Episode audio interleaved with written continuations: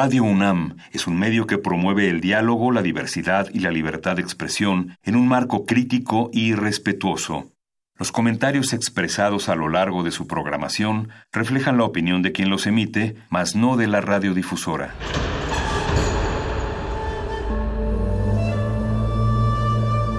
Un templo para la apreciación del ser mediante el sonido. mediante el sonido. Para nosotros. El sol sale durante la noche. Nuestros gritos llevan la mesura del silencio. Y el descontento está lleno de baile y risas. A todo, incluso a nosotros, nos resistimos. La universidad Ustedes y nosotros somos la Resistencia modulada.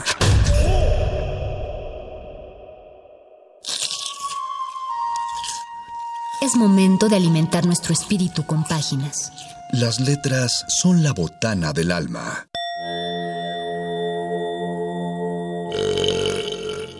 Recuerda la máxima. Los libros son como los tacos. Aún los malos son buenos.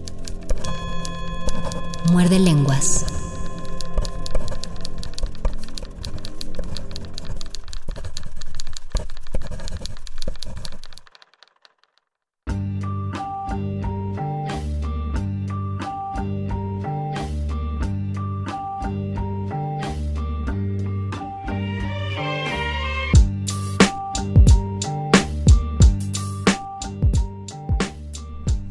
Y así como que no queriendo la cosa, ya es 2 de marzo, es decir, el tercer mes de este 2020. El tiempo pasa muy rápido y eso significa que nosotros no somos los mismos que iniciamos eh, eh, a principios de febrero, en enero. Sobre todo no somos los mismos que iniciamos hace más de 5 años o ¿sí? Hace más de cinco años, porque todo está transformándose, hay libros que nos transforman, hay autores que se transforman, y yo pensé hace seis meses, cuando hablábamos del tema, que si íbamos a hablar de las transformaciones, tendría, tendríamos que hablar de los autores que en su inicio eran unos y al final de su vida fueron completamente distintos o si existió una evolución. ¿Ustedes qué piensan? Háganoslo saber. Mientras tanto, les digo que esta es la voz de Luis Flores del Mal. Aquí la voz del Mago Conde los saluda cuando son las 8 de la noche con 6 minutos y medio. Como ya lo indicó Luisito, es el principio de nuestra primera emisión de marzo. Estamos inaugurando el tercer mes de la resistencia. Estamos inaugurando, de hecho, toda la resistencia con este programa mordelenguoso de lunes. Les vamos avisando que a partir del próximo miércoles tendremos un ligero cambio de horario. Cederemos los micrófonos mientras están las cuestiones del FIC UNAM. Empezaremos a las 9 de la noche y terminaremos a las 11 de la noche. Pero mientras tanto, estos dos días nos mantendremos, nos mantendremos igual. Estos dos días, ¿no? Este día, ¿no? Este día, el lunes, nos mantendremos ¿Y igual. el martes? Y el. Ah, el martes, claro. Estábamos Estoy- hablando de resistencia Estoy- modulada. pues claro, Luisito, tú, tú que eres un egoísta y solo Yo que soy en un, un egoísta. Bueno, el miércoles de todos modos nos escuchamos a las 9. Nos escuchamos a la- ah, no es cierto, nos escuchamos a las 10. Nos escuchamos a las 10. Muerde lenguas a las 10 el, el próximo miércoles. Así que ustedes ya conocen esa dinámica y conocen muchas cosas de esta eh, muerde lenguas porque seguramente ya son escuchas viejos y por lo tanto saben que tenemos una transmisión en vivo en Muerde TV. Métanse a las redes sociales, al Facebook de Resistencia Modulada y también al Twitter arroba R modulada. Les recordamos que no nos pueden dar los, eh, no nos pueden escribir tweets y no los vamos a contestar directamente nosotros porque no tenemos el, la, la contraseña de Twitter para... No nos, no nos la dan desde aquel chiste tan malo que tuiteamos, pero sí estamos en nuestro Facebook Resistencia Modulada donde se está haciendo la transmisión en vivo. Y aparte tenemos un lunes particularmente rellenito porque como ya les hemos indicado en, un par de emisiones anteriores, eh, la oferta cultural empezó bastante fuerte este 2020 y por lo tanto hay varias varios montajes, varios espectáculos teatrales que están iniciando temporadas, así que para darles espacio a todos ellos, el día de hoy también tenemos dos entrevistas. ¿Qué tipo de entrevistas? Las que ustedes conocen, donde este programa de radio también tiene un Programa de mano.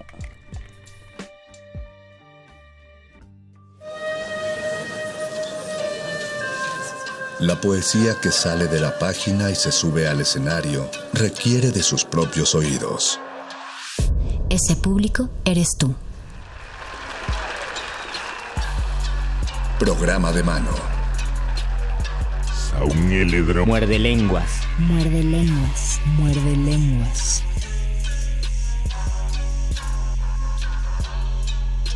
Muerde lenguas.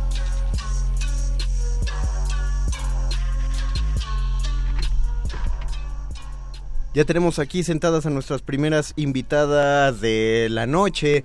Les recordamos que si quieren poner algún comentario o hacernos saber algo acerca de lo que están pensando, de lo que vean en estas entrevistas, pueden entrar a Facebook Resistencia Modulada. Les informamos que ahí se va a quedar también por si desean verlo después.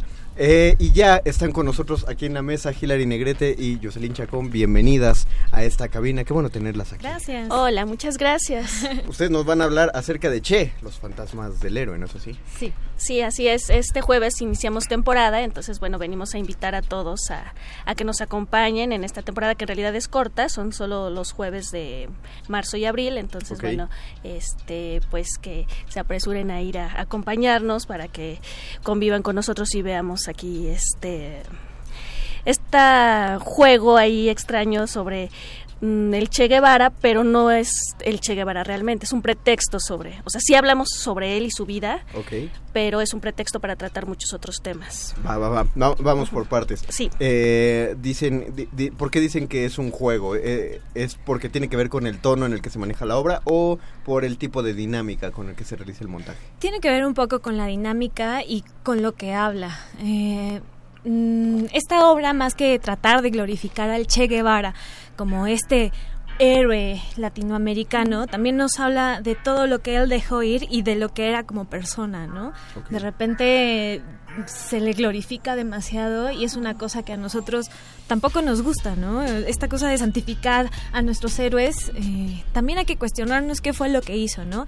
Y cómo es que ahora en la actualmente seguimos viviendo muchas cosas, desapariciones, muertes, ¿no? Cómo los héroes siguen siendo también en alguna parte villanos, ¿no? Ya sea en su parte personal o en su parte política.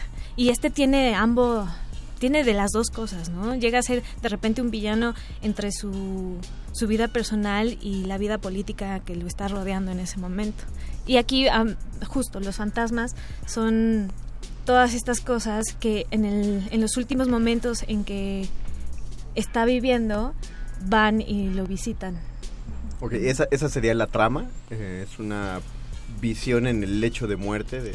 Sí, eh, en general sí, la anécdota iría por ahí, ¿no? Él, su lecho de muerte, cuestionándose sobre las cosas que, que pasó, que no pasó, que hizo bien, mal, lo visita su mamá, su papá, su, su yo niño, este, con, E- con Eva Perón también tiene ahí un encuentro que este, no, no sucedió real, pero bueno, este, como sus disertaciones políticas, con su esposa, ¿no? El reclamarle eh, bueno, pues también fuiste a luchar por allá, pero acá nos dejaste.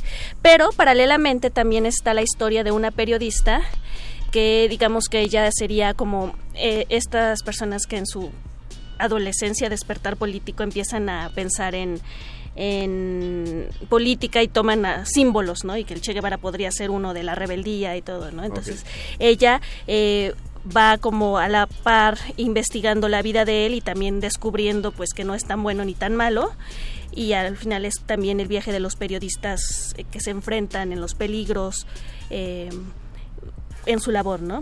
¿Cómo nació eh, esta, esta obra? ¿Desde cuándo tuvieron la idea de presentarla? ¿Qué hay detrás de todo ello? Uy, Uy, esto eso sí te tengo que sí. Bueno, esta obra cuando yo tenía como 12, 13 años la, la trabajé en un taller de teatro para adolescentes Wow. con el director que ahora que dirige la puesta en escena hace pues mucho tiempo, ¿no?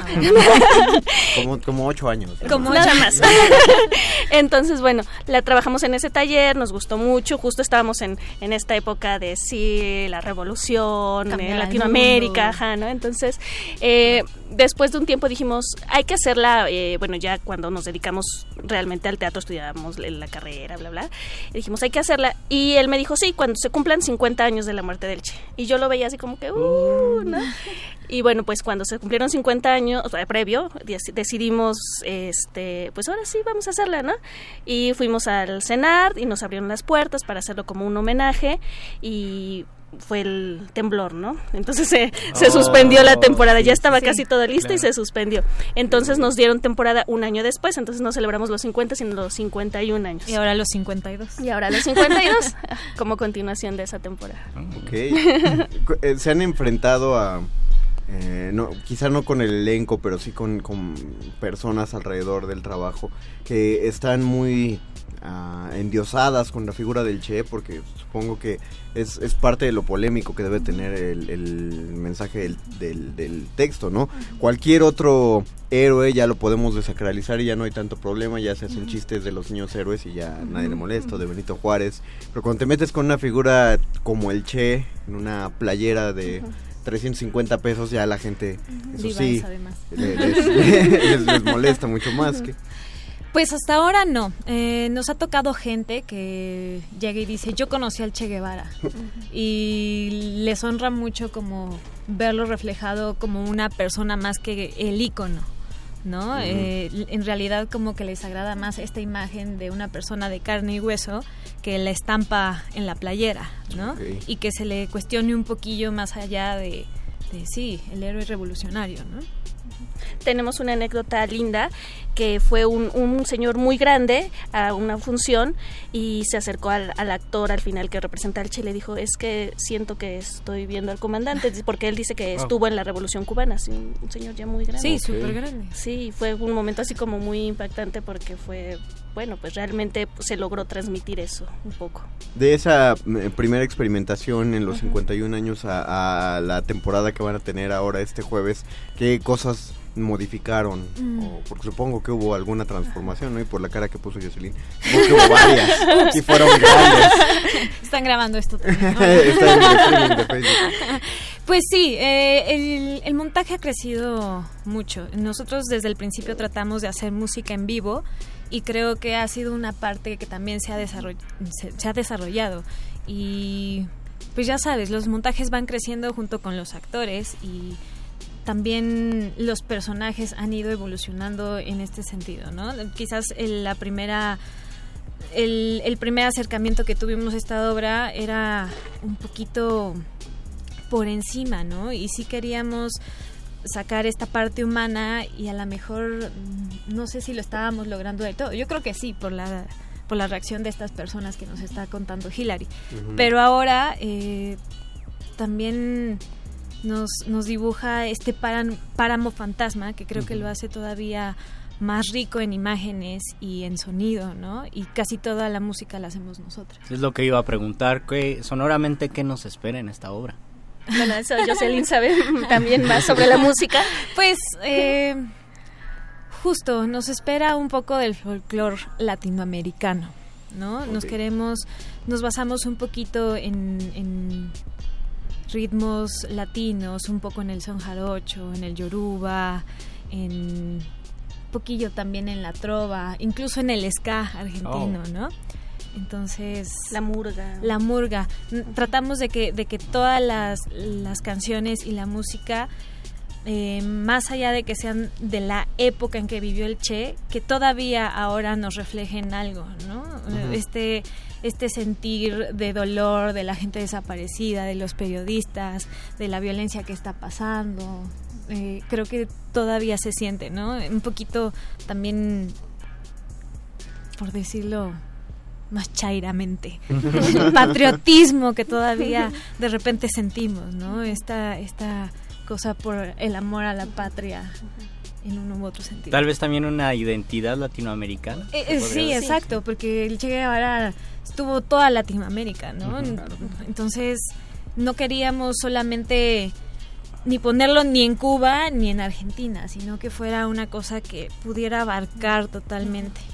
Sí, también eh, esto tenemos, hay unos personajes que vienen desde el texto, que es de una escritora argentina que se llama Cristina Escofet, eh, que son así, así tal cual están escritos, campesino, guerrillero, estudiante, eh, o sea, son personajes que son atemporales, que son todo eso, los que están manifestantes en cualquier país, en, cualquier época de todas estas distintas batallas en Latinoamérica. Y la periodista, que es Laura, ¿no? Que que vemos como los periodistas se han enfrentado siempre a lo mismo, ¿no? Siempre poniendo en peligro sus ideales, eh, todo el tiempo en, esta revolución de ellos mismos buscando a, sus héroes, ¿no? Y como el Che Guevara, porque esta periodista es actual, el, el Che Guevara como la inspira para seguir con sus ideales. Ok. Eh, con lo que nos están contando, digo, se tratan temas muy muy terribles eh, de, la actualidad, pero también al, momento de que nos plantean la cuestión de la música y un poco de la anécdota, uno, uno sentiría que, el tono va muy opuesto a las situaciones terribles. ¿Cuál es el tono de, la obra para ubicarnos bien? Porque en un momento me dio la sensación de que nos estábamos encontrando a, un ambiente más más fársico, casi cómico, pero ahora también estoy sintiendo que es eh, una cuestión más, mm, pues, este, terrible, tremendista, tipo pieza? que ¿cómo, es el tono de la obra? pues hay contrastes porque está desde esta parte muy festiva, hay, momentos muy festivos de que también, bueno, ya nos vamos a la lucha, pero pues también las arengas, ¿no? De vamos con todo, porque pues si vamos derrotados ya... este, y las fiestas, el, las reuniones estudiantiles igual, con la misma ¿no? Eh, energía. Y también está la parte de pues no hay nada que hacer de repente, ¿no? Nos seguimos en un ciclo que se va repitiendo y que tal vez mueren y nacen y volvemos, vienen las generaciones más jóvenes empujando, ¿no? Ah, se habla mucho eso, ¿no? De que cuando eres joven todavía sientes ese fervor por querer cambiar las cosas y como ya vas creciendo y pues te vas acostumbrando o vas perdiendo la esperanza. Entonces, la fatalidad de están estas partes. También hay un, un momento muy fársico, unos momentos muy fársicos con, con Eva, con ahí hay un personaje donde según lo tienta a, a hacer este a, meterse en la política de otra manera, mm. entonces como esta, esta o la religión, entonces bueno, hay partes fársicas, partes muy festivas, partes muy trágicas. Pero en general es un nuevo un nuevo retrato del Che Guevara, una nueva manera de interpretarlo. ¿Ustedes pensarían eso? No, yo creo que son cosas que todo el mundo sabe, se investiga y le rasca un poquito a, la imagen, ¿no? Eh, superficialmente, pues sí, es esta estampa, es este revolucionario, pero si te pones a leer un poco más acerca de él, te das cuenta de que tuvo también acciones racistas, de que abandonó a su familia, de que prefirió dejar muchas cosas por una revolución, que sí suena a héroe, pero al final y al cabo es sacrificar una cosa mucho más íntima, ¿no? También lo vemos con su esposa. Tiene este momento conmovedor en que ella le dice, yo te extraño en esas cosas chiquitas, ¿no? Y el otro le dice, la verdad es que yo soy mejor siendo héroe. Sí, claro, no pueden, no puede empatar su, su figura social con la, la figura personal, que fue la que tuvo que dejar. Y el momento en que uno la reconoce, uno entiende por qué el dicho de nunca conozcas a tus héroes. Exacto. No, no, sabes si te van a acabar de encantar eh, con, ello. El ideal muy padre, pero la forma de vivir ya es otro problema. Eh, che, Los Fantasmas del Héroe se, se va a presentar a partir de este jueves, todos los jueves a las 8 de la noche en el Teatro La Capilla, ¿es verdad? Así es. Eh, el Teatro de la Capilla, ya les hemos dicho, pero les repetimos las coordenadas, está en la calle de Madrid, en el número 13. Si llegan desde Metro Coyoacán, caminan como si fueran a la Cineteca síganse, eh, no, no se paren en la cineteca, síganse hasta Centenario, den vuelta a la derecha, caminen sobre Centenario, van a cruzar Churubusco, ahí hay un food truck de taquitos de bistec, Mm, no les voy a hacer publicidad porque están buenos. Cruzan Churubusco y la primera calle es Madrid. Ahí está la puerta de Reja Roja y ahí encontrarán la capilla los jueves a las 8 de la noche. También les recordamos que el Teatro de la Capilla tiene sistema eh, Boletópolis. Entonces, desde ahorita, y de hecho, ahorita debe estar activa la preventa, ¿no? La preventa, podemos decir el precio. No, adelante, Está en 150, entonces aprovechen. que es, es un descuento de más del 30% Sí, del sí. boleto común. Entonces, y, y no tienen forzosamente que comprar los boletos para la primera Exacto, función. exacto. En Boletopolis les da la opción de elegir cualquiera de los, ¿son ocho o nueve jueves los que hay entre Nueve, marzo y abril? nueve. Nueve. Nueve, sí, porque Sí, creo que es- que creo, es que creo que abril tiene Tiene cinco. cinco. Ajá. me parece que sí son nueve. Entonces so- son nueve funciones que pueden escoger de una vez en boletopolis.com. Ahí buscan Che, los fantasmas del héroe y pueden de una vez comprar sus boletos en preventa en la cantidad que quieran y les van a llegar a su correo. Eh, eh, mm, sus redes sociales, ¿dónde podemos buscar los proyectos que están realizando? Estamos en Instagram y en Facebook. Ahora te doy nuestro Instagram. Podría- podríamos poner un redoble si quieres para Podríamos anunciar que se está a punto de darse la Bueno, en lo, que, en lo que los, en lo que ellos los encuentran, Ella puede- te- este, bueno, queremos agradecerles la invitación y ofrecerles unos pases de cortesía para este estreno. No les digo, no les digo. O sea, nosotros eh, pugnando siempre porque ustedes vayan y paguen sus boletos, le hablamos a la audiencia. Paguen, todos Justamente, paguen de todos modos, justamente porque eh, eso es lo que sostiene a, a los artistas y Así el trabajo es. de estas compañías independientes. Pero aún así las compañías independientes tienen mucha generosidad y, y nos traen un par de descuentos para ustedes directamente. ¿Cu- Ujú. ¿Qué, qué tipo de descuento? Y? Eh, pues un dos pueden ser dos por uno, tres dos por uno. ¿Tres, dos los por tres, uno? dos por uno. Tres, dos Para- por uno para ¿qué ¿Qué? función? Eh, la función que elijan. La que elijan, nos Ok. pasan este, no Claro, ustedes una lista de nombres. Nos Sí, sí, ponemos sí. de acuerdo. No, exactamente. No, sí, eh, para que de una vez vayan abriendo el celular, el calendario en su celular y chequen cuáles son los jueves que va a haber tanto en marzo como en abril. Y ustedes escojan para qué jueves van a escoger el 2 por 1 Eh, entonces, eh, cuando les contesten el teléfono aquí del otro lado en la producción, dicen, por favor, dejen la fecha del jueves al que van a ir. Recuerden, todo marzo y todo abril. Todo marzo y todo abril, 8 de la noche en el Teatro La Capilla, Madrid número 13. ¿A qué número se comunican, Luisito? Deben comunicarse en este momento al 55 23 54 12. Otra vez como el Che. 55 23 54 12. Tengan paciencia, solo tenemos a un perro muchacho. A un perro muchacho. Van a escuchar la voz de perro dice muchacho. que él no, dice que él no quiere. Bueno, ahorita lo van a mandar porque no hay nadie más en producción. Entonces ahorita lo van a mandar a contestar el teléfono. ¿Algo, algo más con que- lo que quieran dejar a la audiencia, Hilary y Jocelyn?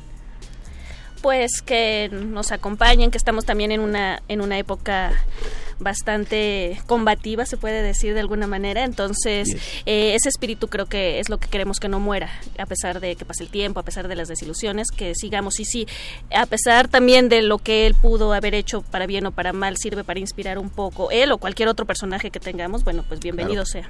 Muy bien. Bien. Pues ahí está, recuerden todos los jueves a las 8 de la noche, lleguen un poco antes las personas que se comuniquen y que se ganen su Dos eh, por por uno para que no Los- para que les respeten el descuento. Exacto, los descuentos en el Teatro de la Capilla dejan de estar activos a partir de las siete y media de la noche cuando las funciones son a las 8.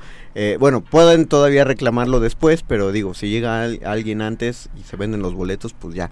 Ahí encargamos. Entonces lleguen, lleguen tempranito, por favor. Eh, pues muchas gracias, Hilary, muchas gracias, Jocelyn. Gracias. por haber venido muchas esta noche a la cabina y nosotros les pasamos los nombres y aquí tienen el espacio para lo que muchas sigan Muchísimas sacando. gracias. Gracias a ustedes. Gracias. Vamos a hacer una pausa musical, Luis. Vamos a escuchar una rolita transformadora y regresamos a este muerde lenguas de letras, taquitos. Transformaciones y más teatro.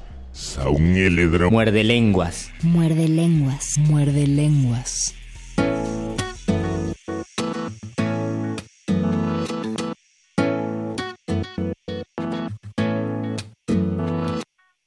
Tu beso se hizo calor, luego el calor movimiento, luego gota de sudor que se hizo vapor, luego viento que en un rincón de La Rioja movió el aspa de un molino mientras se pisaba el vino que bebió tu boca roja. Tu boca roja en la mía, la copa que gira en mi mano y mientras el vino caía, supe que de algún lejano rincón de otra galaxia, el amor que me darías, transformado volvería un día a darte las gracias. Cada uno da lo que recibe, luego recibe lo que da. Nada es más simple, no hay otra norma, nada se pierde, todo se transforma. Se transforma. El vino que pagué yo con aquel euro italiano que había estado en un vagón antes de estar en mi mano y antes de eso en Torino y antes de Torino en Prato donde hicieron mi zapato sobre el que caería el vino zapato que en unas horas buscaré bajo tu cama con las luces de la aurora junto a tus sandalias planas que compraste aquella vez en Salvador de Bahía donde a otro diste el amor que hoy yo te devolvería. Cada uno da lo que recibe,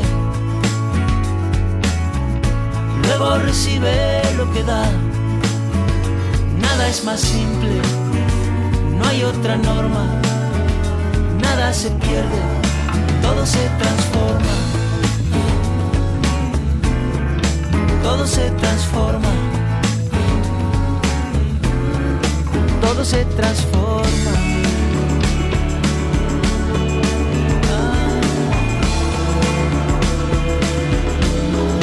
Todo se transforma. Supe que de algún lejano rincón de otra galaxia el amor que me darías transformado volvería un día a darte las gracias porque cada uno da lo que recibe luego recibe lo que da. Nada es más simple, no hay otra norma, nada se pierde, todo se transforma.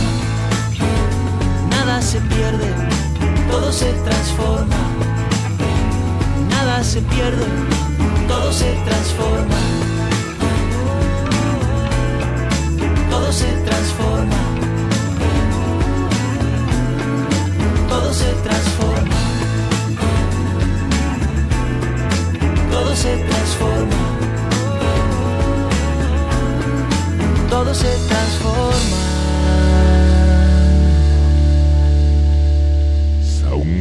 Muerde lenguas. Muerde lenguas. Muerde lenguas. Muerde lenguas.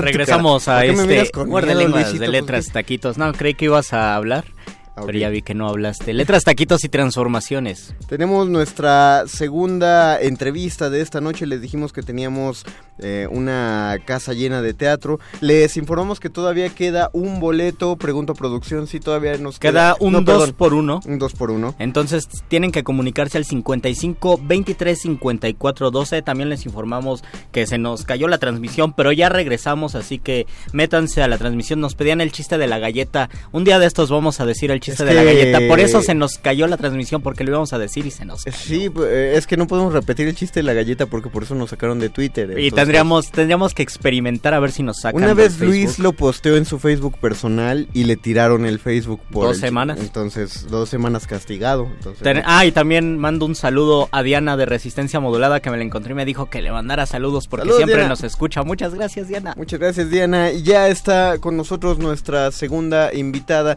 Muchísimas gracias por acompañarnos esta noche, Georgina Tábora. Muchas gracias por estar aquí. Muchas Eh, gracias a ustedes también por haberme invitado. Y finalmente puedo decir por habernos invitado porque vengo en representación de todos. En, en- en representación de- del elenco de La herida y la flecha, Requiem para no olvidarte. Platícanos acerca de, de la obra, por favor. Es una obra que mm, tiene una doble estructura temática y una múltiple estructura dramática. Este, y mm, somos cuatro actrices que representamos a bastantes personajes, como unos, la verdad no los tengo contabilizados, pero digamos unos ocho, por decir algo. Ok. ujú. Este, mm, Es una obra que escribieron Servando Anacarsis Ramos y Marianela Villa y la dirige Martina Costa. Eh, tenemos en el sonido a Isai Rodríguez, en la escenografía Natalia Sedano, en la iluminación a... Ay, se me fue su nombre. Eh, en, un momento en buscamos el, programa de mano. No, o a lo mejor me acuerdo en el transcurso. Alita, Alita Figueroa. Este, Alita Figueroa, en la producción Michelle Menéndez. Mm, vestuario también Natalia Sedano. Ok, eh, ¿qué se cuenta en, en La herida y la flecha? Se nos cuenta básicamente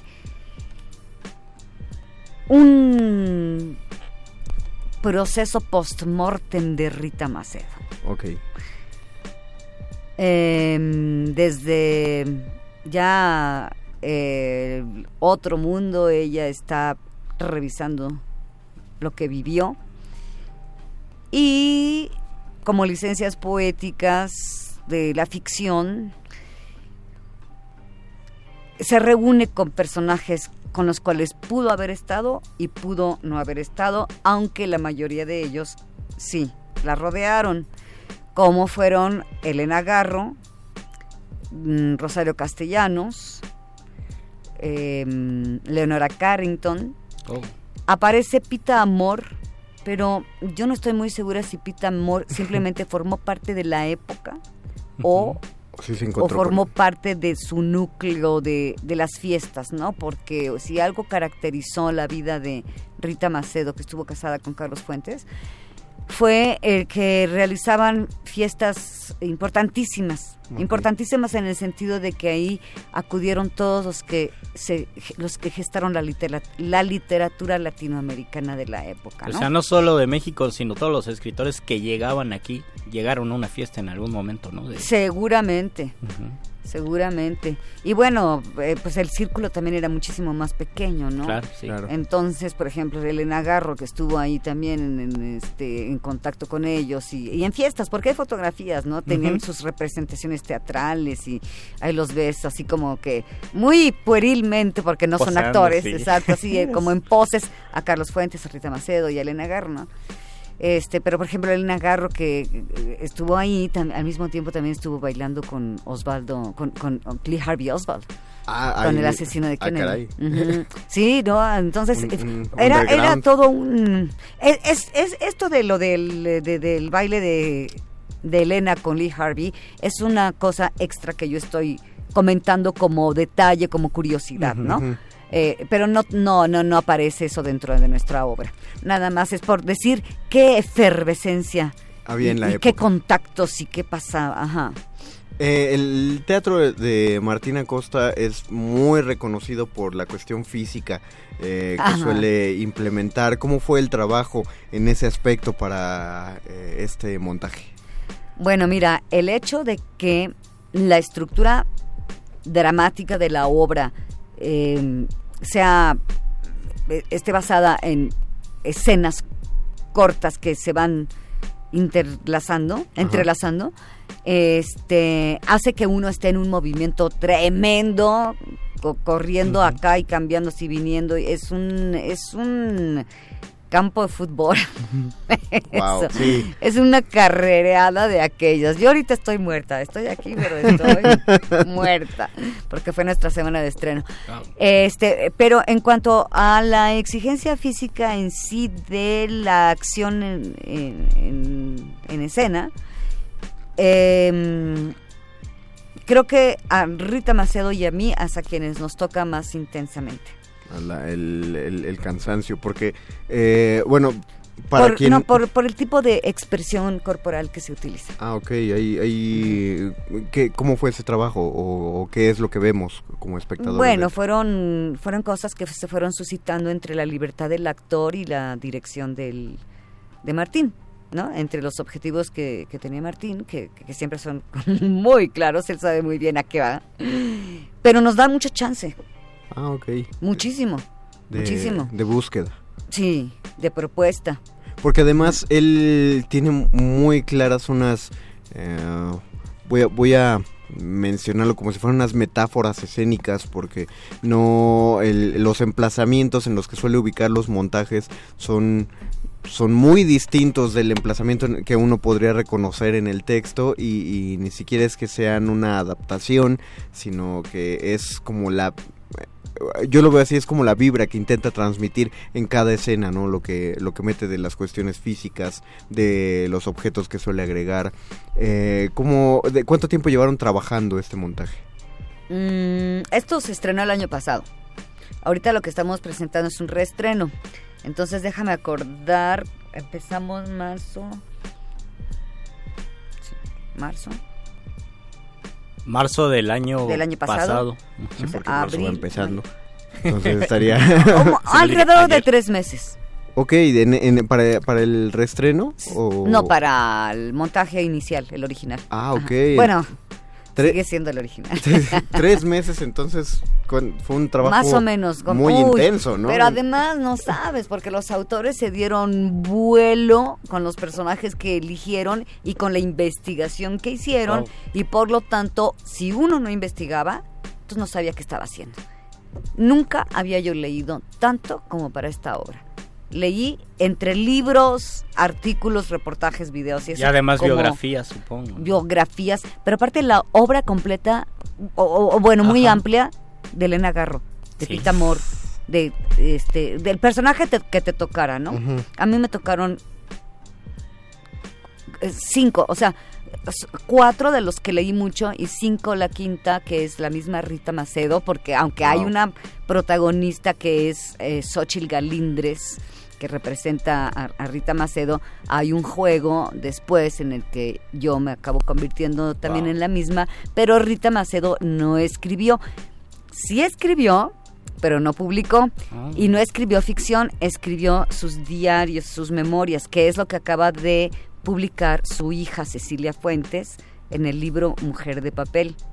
Sin embargo, nosotros nos, no, no teníamos la menor idea de lo que de la existencia de ese bueno ese libro acaba de salir en febrero creo entonces para nosotros no fue una fuente de exploración ni de conocimiento pero la obra literaria de Rosario Castellanos Y que es muy amplia. uy Vastísimo. y además el contexto de la opresión femenina, porque finalmente yo les decía también eh, la, la estructura temática es doble.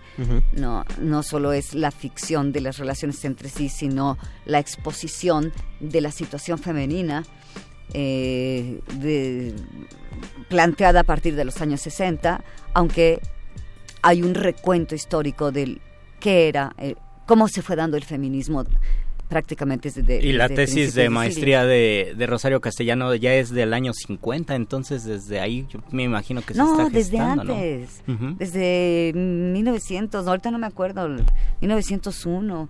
Lo traigo en el Muy, celular. muy en los orígenes entonces. Este, bueno, no- digo, no abarcamos como suceso escénico Sí. todo eso, ¿no?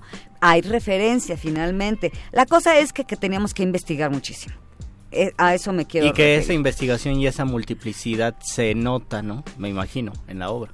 Yo considero que sí, porque entonces nuestros personajes tienen muchísima sustancia. Bueno, Claro, es, claro. es, es un poco extraño que uno diga eso de sus propios personajes, ¿no?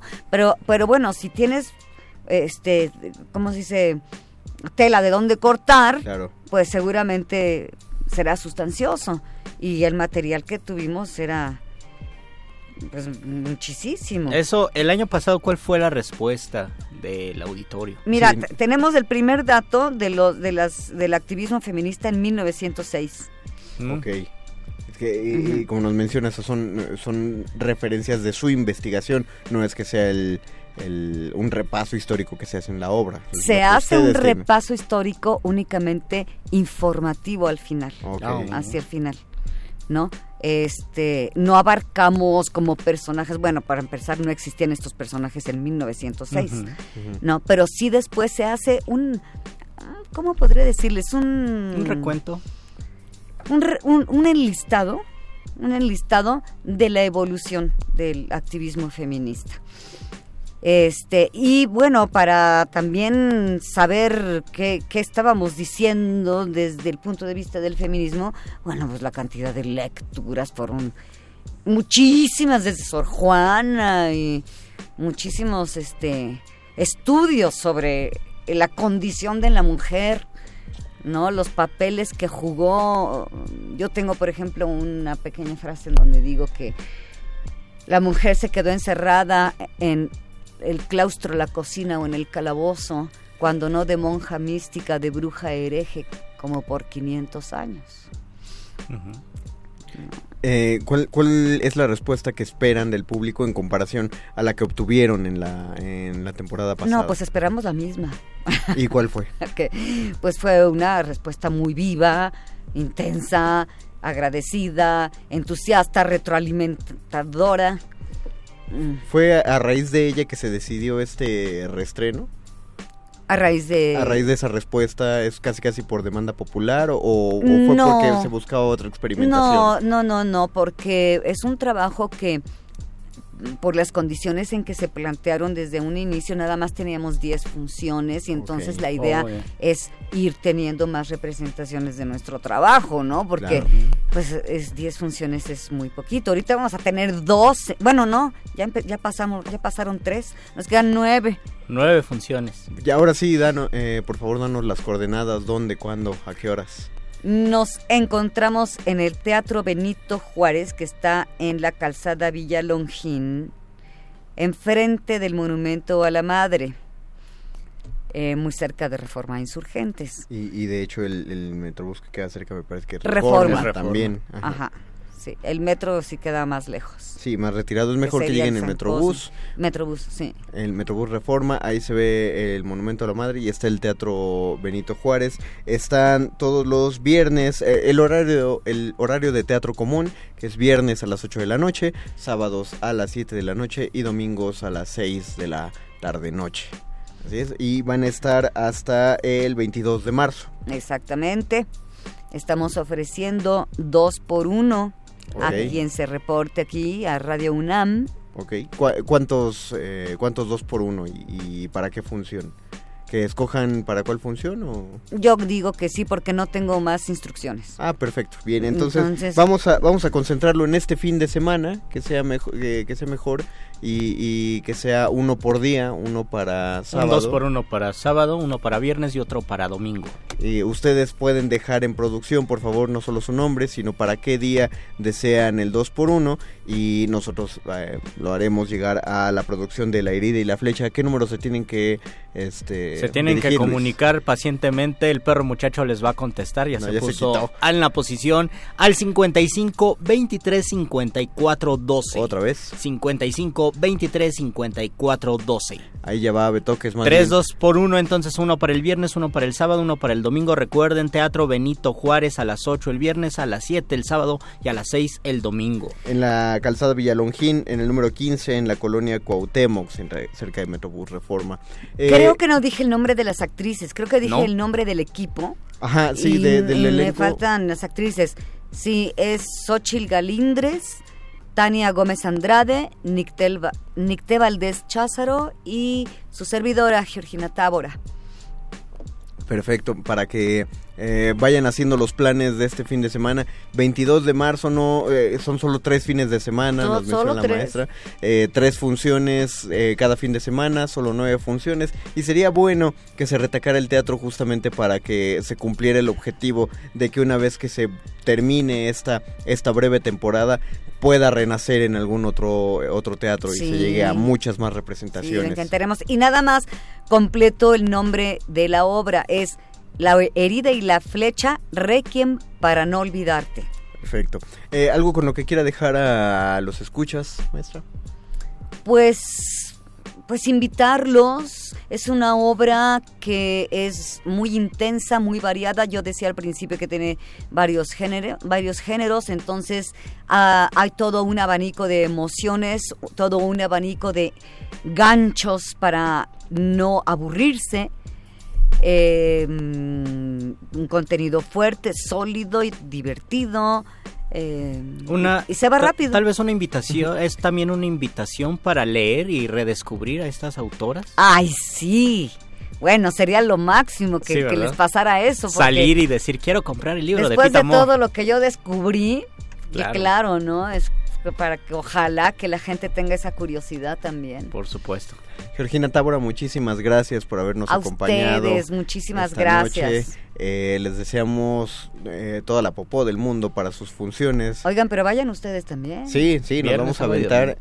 Viernes no, porque es cuando no puedo, Pero pero, sí, sábado y domingo, sábado y sí. domingo es cuando ahí estaremos llegando y por supuesto abonaremos a las a las butacas del teatro. Muchísimas gracias por acompañarnos. Gracias a ustedes. Vamos a hacer otra pausa musical. Una Luisito. última pausa musical y regresamos para cerrar este muerde lenguas de letras, taquitos y transformaciones. y transformaciones. Saúl Muerde lenguas. Muerde lenguas, muerde lenguas, muerde lenguas. Aburrido en mi cuarto, mirando el reloj. El tiempo pasa lento, ya no sé ni quién soy. Ya no creo en mi suerte, ya no creo ni en ti. Vida cambiar, quiero mi vida cambiar.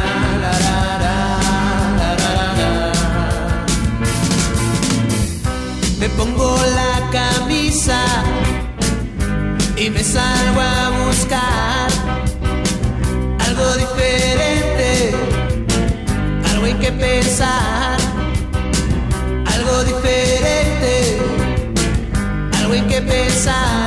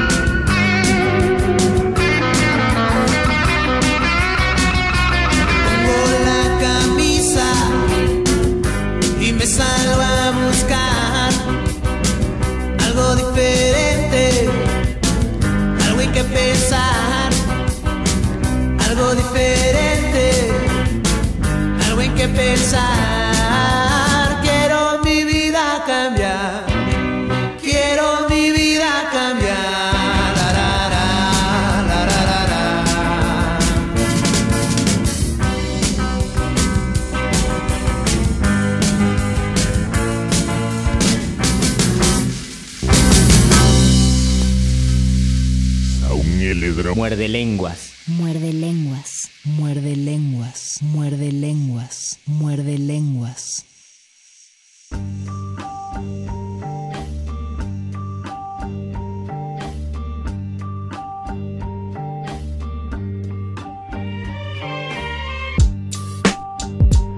Señor, recibe a esta muchacha conocida en toda la tierra con el nombre de Marilyn Monroe, aunque ese no era su verdadero nombre, pero tú conoces su verdadero nombre, el de la huérfana violada a los nueve años y la empleada de tienda que a los 16 se había querido matar, y la que ahora se presenta ante ti sin ningún maquillaje, sin su agente de prensa, sin su fotógrafo y sin firmar autógrafos, sola como una astronauta frente a la noche espacial.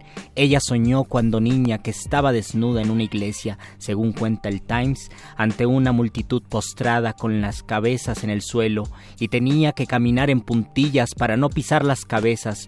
Tú conoces nuestros sueños mejor que los psiquiatras. Iglesia, casa nueva, son la seguridad del seno materno, pero también algo más que eso. Las cabezas son los admiradores, es claro, la masa de cabezas en la oscuridad bajo el chorro de luz, pero el templo no son los estudios de la Century Fox, el templo de mármol y oro es el templo de su cuerpo en el que está el Hijo del Hombre con un látigo en la mano, expulsando a los mercaderes de la Century Fox que hicieron de tu casa de oración una cueva de ladrones. Señor, en este mundo contaminado de pecados y de radioactividad, tú no culparás tan solo a una empleadita de tienda que como toda empleadita de tienda soñó con ser estrella de cine y su sueño fue realidad, pero como la realidad del Technicolor, ella no hizo sino actuar según el script que le dimos, el de nuestras propias vidas y era un script absurdo. Perdónala, Señor, y perdónanos a nosotros por nuestra Century, por esa superproducción en la que todos hemos trabajado. Ella tenía hambre de amor y le ofrecimos tranquilizantes, pero la tristeza de no ser santos, para la tristeza de no ser santos, se le recomendó el psicoanálisis. Recuerda, Señor, su creciente pavor a la cámara y el odio al maquillaje, insistiendo en maquillarse en cada escena, y cómo se fue haciendo mayor el horror y mayor la impunidad a los estudios. Como toda empleadita de tienda, soñó ser estrella de cine y de su vida fue irreal como un sueño que un psiquiatra interpreta y archiva. Señor, quien quiera que haya sido el que ella iba a llamar y no llamó y tal vez no era nadie o era alguien cuyo nombre no está en el directorio de Los Ángeles, contesta tú el teléfono. Leí, Esto leí es un homenaje. Leí un pedacito menos y ya no se entendió el final. Eh, oración por Marilyn Monroe de Ernesto Cardenal. Ayer se nos fue al cielo de la poesía Ernesto Cardenal. Entonces se anunció a media tarde del día de ayer. Quise entrar con este poema. Dicen que Marilyn Monroe tenía el teléfono descolgado cuando murió. Él, él escribe este poema y piensa que Marilyn, Marilyn Monroe le estaba hablando por teléfono a Dios. Y así es como nos despedimos. Adiós. Así es como nos, nos, despedimos. Es todo el tiempo del que disponemos esta noche. Pero recuerden que el próximo miércoles vamos a entrar a las 10 de la noche para que Manifiesta mantenga su horario a las 9 de la noche. Y nosotros transmitiremos desde. Se van a divertir 10. porque en los viejos tiempos así era. Así era, exactamente. Así hacíamos nuestras poesadas y así vamos a estar. Muchas gracias, don Agustín Muli, en la operación técnica. Muchísimas gracias, Oscar El Voice, en la producción. Gracias, Alba Martínez, en la continuidad. Gracias a Vania Nuche, que, está, que estuvo ahí atrás del streaming. A Betoques, que se rifó en el teléfono. También a Perro Muchacho, que también se rifó en el teléfono. En no querer contestar el teléfono. En no querer contestar el teléfono. Y de hecho ya anda aquí atrás porque recuerden, es lunes y el lunes vale la pena por dos cosas. Una es muerde lenguas y dos es la nota nostra. El lunes es terrible por dos razones. Una es lunes y dos es cultivo de ejercicios, que es peor que el lunes. Pero aún así las dos cosas buenas hacen que eh, se equilibre bastante bien todo. Así que si quieren hacer una buena acción del día, eh, recuerden que una buena acción es ayudar al malaventurado. Escuchen cultivo de ejercicios. Digo, pues sería bueno darle un par de audiencia a esos muchachos. Mientras tanto, nosotros ya nos vamos. Gracias, Luis Flores. Muchas gracias, Mago Conde. Saúl Muerde lenguas. Muerde lenguas. Muerde lenguas. Enseñanza del día. El dinero no compra la felicidad. Pero compra libros y tacos. Y eso se le parece mucho. Medítalo.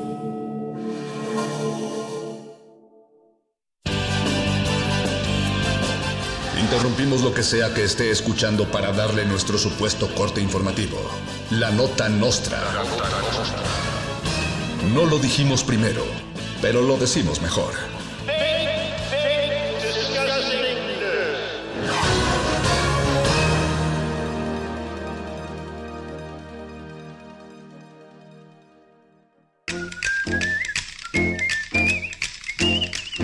Bienvenidos a la Nota Nostra, el noticiario más demoníaco, reaccionario y conservador del cuadrante. Andrés Manuel López Obrador exige que el presidente Andrés Manuel López Obrador renuncie por inepto. Luego se acuerda de que él es el presidente y explota en ira. Durante la inauguración de un estadio de béisbol en Tabasco, faltaba más, una turba iracunda abucheó a Andrés Manuel López Obrador y a su compadre, el gobernador de esa entidad. Sin embargo, el poderoso Tlatoani decidió no correr a esconderse al baño y encaró a la muchedumbre y la regañó. El presidente les dijo que su gobierno es perfecto y que la mentira es del demonio, reaccionaria y conservadora. El Partido Revolucionario Institucional regala cubrebocas en lugar de despensas. El partido político más feminista, proaborto y liberal que ha visto este país en toda su historia ahora protege a su gente repartiendo cubrebocas y gel antibacterial en el Estado de México para que sus habitantes enfrenten la llegada del coronavirus. Fuentes cercanas a la nota nostra afirman que los cubrebocas y el gel fueron tomados de una bodega propiedad del ex gobernador de Veracruz, Javier Duarte de Ochoa. En la bodega también había quimioterapias y sillas de ruedas, pero estas serán aprovechadas para otra ocasión. El jefe del gabinete presidencial, Alfonso Romo, afirma que investigará empresas de Alfonso Romo luego de que una investigación periodística rigurosa realizada por Aristegui Noticias, Vice y La Nota Nostra revelara que empresas de Alfonso Romo están acabando por completo con la selva maya, Alfonso Romo declaró que Alfonso Romo investigará a Alfonso Romo y sus empresas. Además dijo que actuará con todo el peso de la ley en caso de ser necesario. Y finalmente el coronavirus llega a México y la policía municipal le pone en la madre y le siembra mota. Luis Flores del Mal tiene más información. El coronavirus viene muy finurris en crucero, quiere hacer un cagadero y que su nombre resuene. No hay nadie que se serene, la paranoia nos ata y la enfermedad ingrata quizás tiene curación, pero la preocupación seguramente nos mata.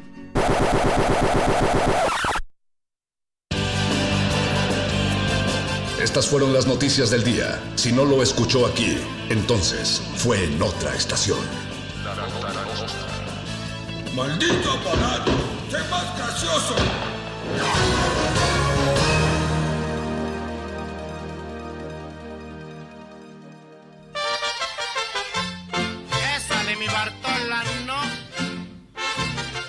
2020. 100 años del nacimiento de Salvador Chava Flores. Pagas la renta, el teléfono y la luz, La expresión de los sentimientos del pueblo en forma de coplas o cantos es lo que actualmente se conoce como folclore. Gracia y notable exactitud con que retratan la realidad son algunas cualidades del género. Y eso es lo que hace Chava Flores, folclor mexicano. Tienes peso sobre peso, aunque no pasen de dos. Guárdate algo para mañana, que hay que ser conservador. Salvador Chava Flores, 96.1 FM. Radio UNAM, experiencia sonora. Coronavirus, coronavirus. Coronavirus 2019 de Wuhan. Desde los primeros días de este año, hemos visto el desarrollo de una epidemia causada por un nuevo coronavirus originado en China, que en poco tiempo ha llegado a varios países en los cinco continentes. Ante esta situación, la Organización Mundial de la Salud ha declarado el estado de emergencia de salud pública internacional. Los coronavirus son un grupo de virus que causan catarro común, generalmente leve y sin complicaciones, y algunas veces problemas gastrointestinales. El nuevo coronavirus 2019, originado en China, se ha distinguido de los otros porque se contagia fácilmente y puede provocar enfermedad grave en poco tiempo, sobre todo en personas con alguna enfermedad previa o que no reciban atención oportuna. Al igual que el resto de las infecciones respiratorias agudas, el nuevo coronavirus se contagia por el moco y la saliva que se elimina al toser, estornudar, tocar o limpiar la nariz o la boca. Para prevenir contagios, hay que procurar la etiqueta respiratoria, es decir, toser o estornudar tapando la nariz y boca con el ángulo interno del codo, limpiar nariz y boca con pañuelos desechables y tirarlos en la basura, así como mantener las manos limpias lavándolas con agua y jabón o utilizando geles con alcohol o antisépticos. Gracias a la experiencia de epidemias previas como la de influenza en 2009, en México estamos preparados para enfrentar esta situación. Es importante estar pendientes de la información que proporcione la Secretaría de Salud sobre la evolución de la epidemia y, en caso necesario, buscar atención médica profesional para el diagnóstico y tratamiento de las infecciones respiratorias en esta temporada. Radio UNAM. Experiencia sonora.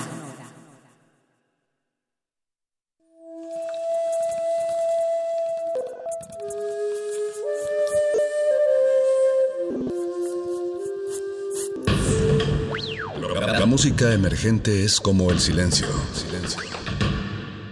Presente a nuestro alrededor. Pero audible solo para quienes tienen disposición de escuchar. Como todos, en este campo de cultivo. Cultivo de ejercios.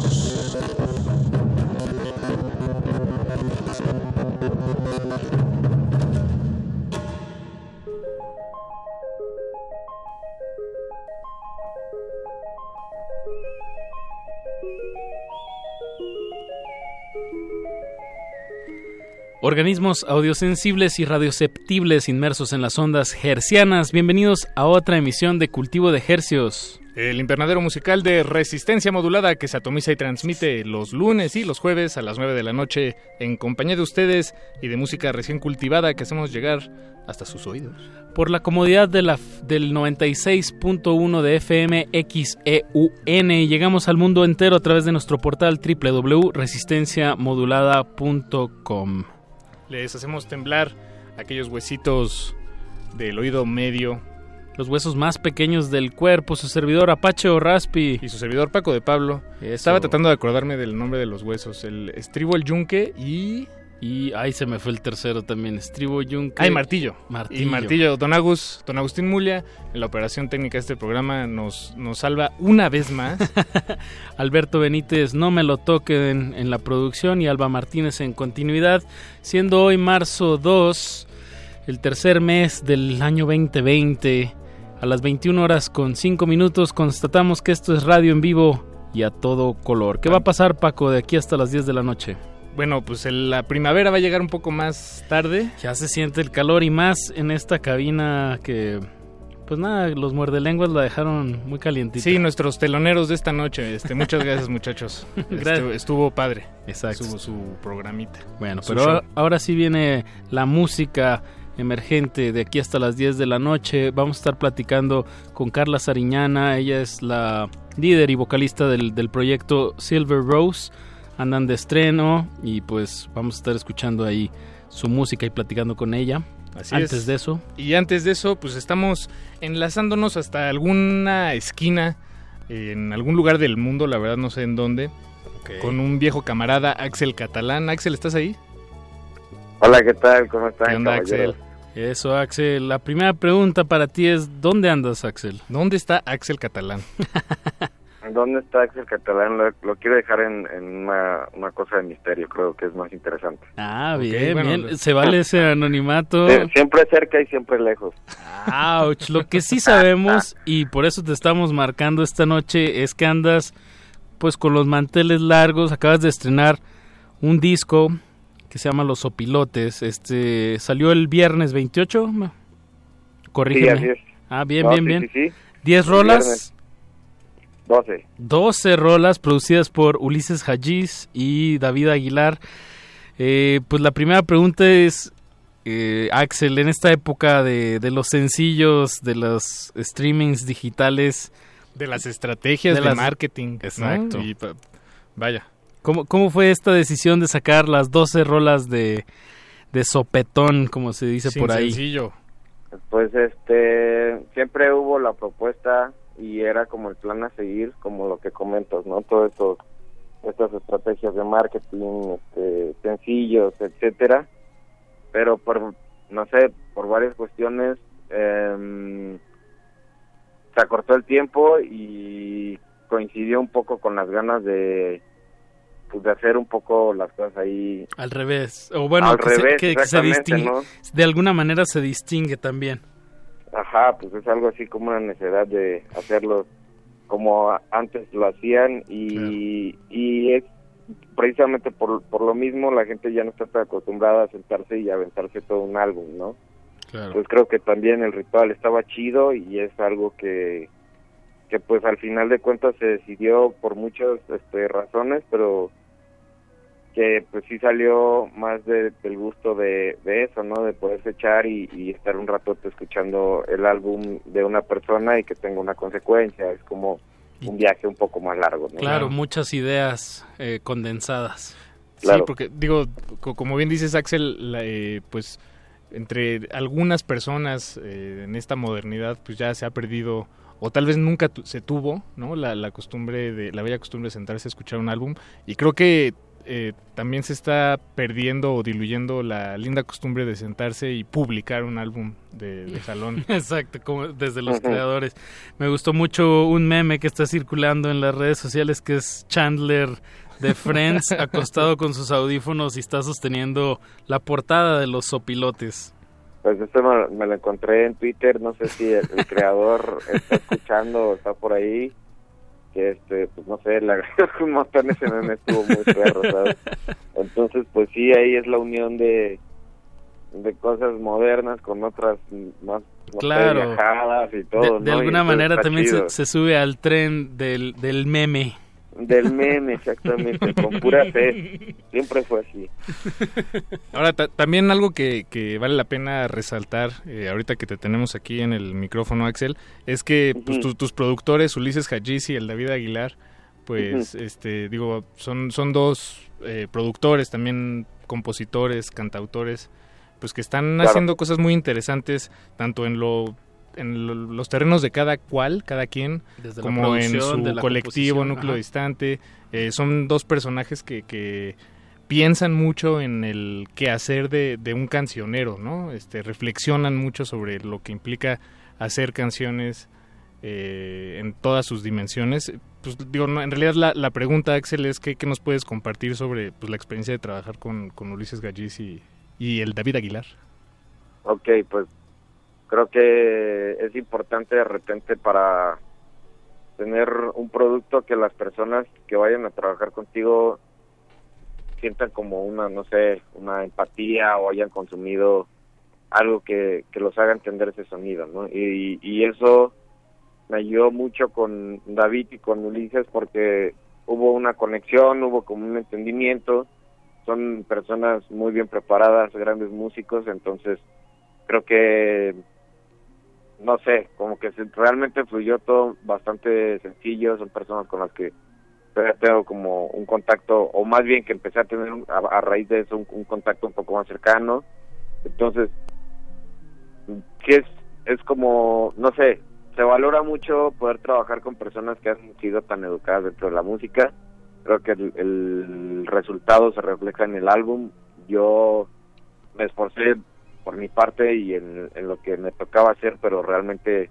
Más la, lírica y la armonía y ellos se Exacto. encargaron más de la, de la de los arreglos, digamos. Exactamente, exactamente, ¿no? O sea, realmente creo que, pues no sé, hicieron muy bien la, la parte que a ellos les tocaba y como te comento, creo que el, el resultado se nota en el álbum y, y pues es como, no sé, es el- la suma de como casi un año de trabajo, entonces Eso. pues yo sí estoy bien contento, ¿no? De que, de que esto se haya podido mostrar a la gente y pues que lo, que lo, hayan también sentido, no sé, como algo como todavía auténtico, algo que, que todavía fuera como, digamos, como tener una marca mía o algo así, ¿no? Eso.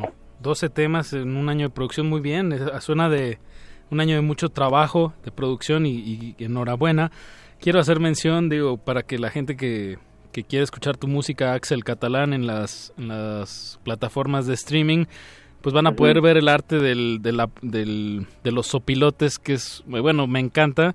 Es como un sopilote así medio folclórico, antropomorfizado. Está, algo así. está muy, muy lindo. Eh, los invito a que lo vean. Esta idea del, del sopilote humanizado, eh, ¿cómo, ¿cómo engloba estos 12 temas? Pues no sé, realmente yo agarré y le mostré también el trabajo a un a un este amigo mío que es, yo soy de, de Morelia, Michoacán. Entonces es un camarada que conozco desde hace tiempo que tiene ahí su página como Pepe Kamikazetes, si lo gustan ahí buscar y se dedica más como una cuestión de comedia y cosas ahí medio bizarras pero como que desde que empecé a, a grabar el, el, el álbum y todo esto, pensaba mucho en, en las cosas que, que él hacía, porque era también, pues como que le da, no sé, hay una cosa tripeada, como lo que dices, ¿no? O sea, como humanizar el sopilote, sí fue como de que también... La carroña fluyó humana. can- Ajá, exactamente, y, y, y, y fluyó muy cañón también, o sea, el, el hecho de que, pues como que él lo tripió chido, o sea, porque si le dije, no, pues igual hay que hacer algo más serio, ¿no? No, Pues ese pero- vato lo hacía cosas bien raras, pero creo que el resultado fue mm, algo que le dio un plus muy, muy, Sí. muy grande al disco, ¿no? Porque es un- el arte realmente creo que mucha gente está de acuerdo conmigo, que es algo que estuvo, estuvo muy bien hecho y refleja mucho como el, también el, no sé, como el sonido del álbum, ¿no? Como ahí medio torcido, sepa la bola con sopilote, ¿no? Bien, pues enhorabuena en todas estas coincidencias de, del arte y de la producción para este nuevo material, Los Sopilotes de Axel Catalán, que también, eh, bueno, vas a estar tocando este fin de semana en Puebla y en Oaxaca, el viernes en Puebla y el sábado en Oaxaca, si no me equivoco, si tus redes sociales no se equivocan. Yo y no. bueno, pues toda la Yo gente que nos está no. escuchando por internet o que tengan familiares por allá, pues que los inviten a las tocadas. Y la presentación oficial del disco es el siguiente fin de semana en el marco del Festival, Festival Internacional Vive Latino. Muy bien. Más claro, no, no pudiste dejarlo. Aquí es toda la información es correcta. Ahí va el cotorreo. Este, Puebla viernes, Oaxaca sábado. Hay preventas, hay cupos limitados, entonces para que la banda se ponga chida ahí en Boletia. Eso. Y pues en el Vive, ahí va a ser como el, digamos, pues la, la graduación. ¿A qué horas es? ¿Vas el domingo 15? ¿A qué horas, Axel? es, si no me equivoco, es a las 5.40 de la tarde más o menos. Estoy por ahí subiendo al escenario de este La carpa intolerante, aquí lo estoy la checando. carpa intolerante. Muy bien. Eso. ¿Y es tu primer Vive Latino, Axel? El primerito, entonces, Ah, este, entonces sí, estamos festejando eso. Queremos ver a la raza y como sentirnos, pues, o sea, acompañados, todo chidote, en, Papacho. pues en este evento, ¿no? En este evento tan ya conocido en todo el país. Eso, pues escuchemos el, el tema que le da nombre al disco de Axel Catalán, chequenlo en todas las plataformas digitales y bueno, pues esperemos se lleven una esta grata sorpresa como nosotros nos la llevamos al escucharlo.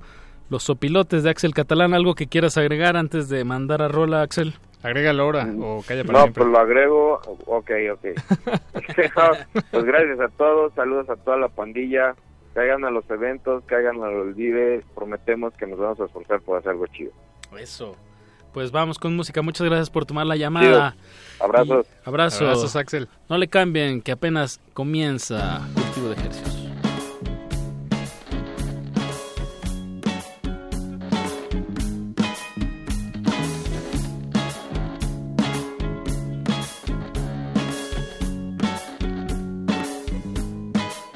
Este motor alcanza para uno.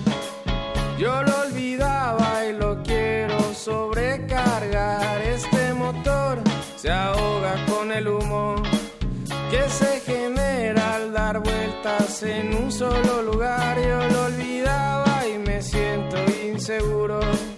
Sin darme cuenta me he cargado un altar a tu belleza, tus ojos muy oscuros. Y es por eso que no he podido avanzar. Si ni siquiera he probado si ni siquiera sabes que no ha de funcionar. Entretenerme queriendo otras mujeres hasta que no me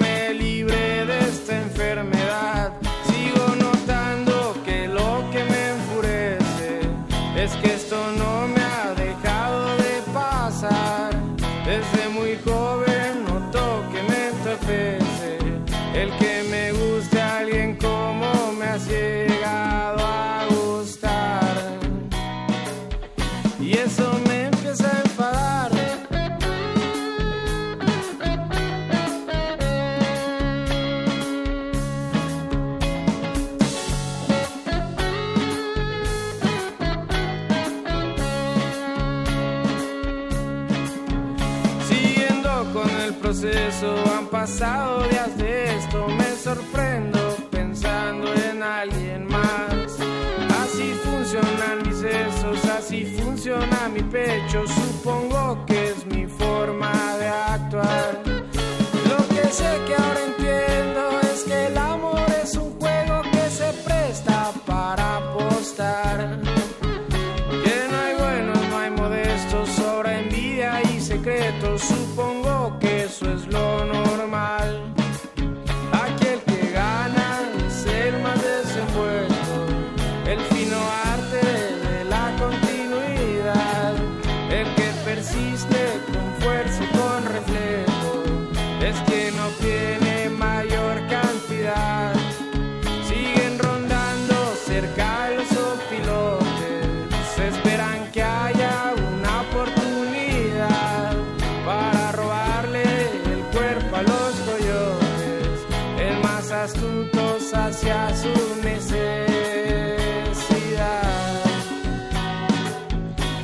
su necesidad.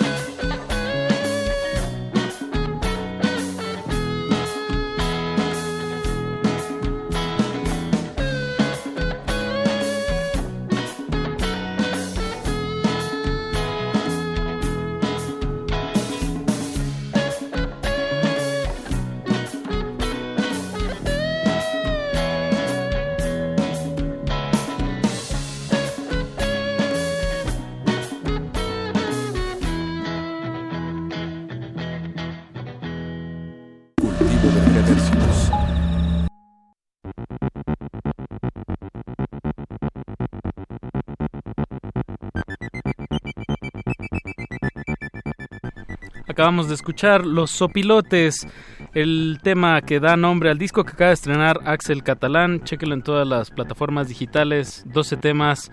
Eh, Este cantautor de Morelia, pues de verdad siento que está, está comunicándose muy bien con, con una audiencia joven y, y enhorabuena para Axel Catalán que va a estar en el Vive Latino Su el domingo. Vive Latino, El domingo además. 15 de marzo. A las, ¿qué dijo? A las 5 y media de la tarde. 5.40. Ah, bien. Digo, como si 10 minutos en el Vive Latino fueran la diferencia. Bueno, no sé. Es ¿eh? que Sí son, son sets cortos. Sí, son sets más cortos. Como de 35 minutos, entonces pues sí, hay, hay que Hay estar más ahí control. antes. Y hay que estar, son, son muy organizaditos. Pero bueno, ahí sigan a Axel Catalán si les gustó lo que escucharon. Y pues dense todo ese disco que de verdad vale la pena. ¿Sabes quién sospecho que nos puede dar un poco un detalles de cómo es tras bambalinas en el Vive Latino? ¿Quién? Carla Sariñana, nuestra invitada de esta noche. Bienvenida, Carla. ¿Cómo estás? ¡Oh! Te agarré en curva, bola curva. fíjese, no me esperaba ese comentario. Yo, ¿quién? Yo, ¿Quién será? No, bienvenida, bienvenida. Que esta noche vienes en calidad de Silver Rose. Silver Rose. Silver, Silver Rose. Rose. Silver La- Rose Mode. el proyecto, la máscara, la identidad, La máscara. el nombre con el que sacas las facturas. Exacto. De, de este, pues esta etapa relativamente nueva, y digo relativamente nueva porque en realidad solo tienes, antes de este material que estás publicando, eh, pues estos últimos meses, tienes un álbum, eh, tú solita, bueno, un EP Sí, que sacaste en el 2016. 2016. Sí, sí tengo un EP. Y, y ya, y estas nuevas canciones después de un rato de darle a ruido rosa y otras cosas obviamente personales, este, como que regresó esta música con, con una frescura, como que tiene una madurez muy... Eso ha sido como un gran brinco del disco pasado a este, la verdad. Que- Bien, que apenas has sacado dos temas, ¿no? Apenas voy a sacar dos, este sí es un EP y los voy a estar, o sea, sacando poco a poco, igual como que la disquera de a partir de como lo que salió de caer, que fue una muy buena respuesta, quiere cambiar su estrategia, entonces ya no sé qué va a pasar. ah. Bueno, que, hay que decirlo, este, Caer es el... Caer es el segundo sencillo. Exacto. Es el segundo sencillo. Salió Escapar de mi nuevo disco Las Distancias en noviembre y Caer salió literal la semana pasada, apenas, y es una canción súper linda. Todo el disco está muy influenciado por Fleetwood Mac, Warren Rocks, este muy bien. no sé como tiene toques psicodélicos como un poco más Brian Johnston y como que todas estas cosas un poco más de todos los rangos de rock and roll que a mí me gustan desde lo más pop hasta lo más rock and roll. Hay una canción que es como un poco más ay no sé como que tiene estos toques este muy o sea, stereo lab tantito. Y hay otra canción que tiene como toques más breathers y todo pero con mi voz este que es muy dulce al final, entonces es como un rock dulce. Mm. Entonces todos los temas del ya los tienes grabados y hechos, sí, solo estás ahí eh, dosificando. La, disquera te dijo, a ver, ¿por dónde nos vamos Oye, mejor y si hacemos esto, entonces pues la idea es este sacar, ajá, sí, es como mejor hay que darle más y yo, pues, bueno, yo feliz de seguir sacando más canciones. Entonces, pues ahí estamos, ahí estamos viendo qué onda, pero va a estar bien. Va a estar bueno, es lo único que les puedo decir. Muy, buena, muy buenas referencias musicales. Eh, En cuestión de temática eh, o de lírica, ¿qué, qué, qué amalgama este nuevo material? ¿Qué está pasando en tu vida? Exacto. Ay, pues tú ya sabes qué está pasando en mi vida. pues no, o sea, del disco pasado este, pues obviamente me convertí en madre, pues. Ese es uno grande, importante. Y, eso fue lo único grande y lo suficientemente grande para cambiarme por completo el chip, ¿no? Este, me costó mucho trabajo realmente volver a agarrar la onda de composición, o sea, como que sí, sí me costó mucho mucho, mucho tiempo como sanar y volver a como tratar de sacar esa energía y esa inspiración porque pues no sé, como que del disco pasado yo saqué la primera canción y luego lo me enteré que estaba embarazada y como que todo fue un proceso muy distinto al que yo esperaba y como que retomarlo como que traía como muchos sentimientos encontrados, digamos. Mm. Y ya, y lo tomé como un, una especie de terapia, obviamente, y logré sanar muchísimo con todas estas canciones casi de todas y obviamente la temática es muy inspirada por mi hija y por las cosas que realmente importan en la vida, este, ¿no? Como este se llaman las distancias por porque la canción que con la que va a salir todo el EP va a ser es una canción muy psicodélica y todo y es muy sobre esta onda como muy espiritual y muy de que hacemos mil mil cosas o sea, todos los días y estamos en una generación de que bueno nos basamos en el éxito y en qué estás haciendo y, y todas esas cosas que nos estresamos demasiado y se nos olvida lo que realmente importa, que tú eres un micro nada de algo muchísimo más grande, ¿sabes? Y, y te, el día de mañana te vas a morir y, y ¿qué, ¿qué, hiciste con tu tiempo y, y a veces hacemos mil cosas que la verdad es que eso es lo que menos importa. Entonces como que fue es, es mucho sobre eso, sobre pues tiene como un toque muy místico, muy mágico, muy espiritual todo el disco, entonces pues de eso es. Diría el poema de, me parece que en esa Nezahualcóyotl, al menos dejemos cantos y flores, ¿no? ah, me Qué gusta. bonito, sí. me gusta. Súper bonito. Aunque puedes dejar, bueno, no, sí, sí puedes dejar flores. Dejemos, a, sí, porque de alguna manera las semillas se pueden quedar ah. propagándose. Siempre me sorprende esa cuando hablas de poesía. Pues escuchemos algo de, de, este nuevo material. ¿Con qué te gustaría empezar? Pues si, quieres podemos soltar el primer sencillo que se llama Escapar. Estas canciones las produje con Pipe Ceballos. ah, que estuvo aquí hace ah. como un mes, más ah, o menos. ¿Con Salvador o con quién? No, él solito. Lo invitamos a, en su calidad de, de, productor. este Sí, sí, Y, de imaginador musical. Pues es, ah, un gran, es un gran productor.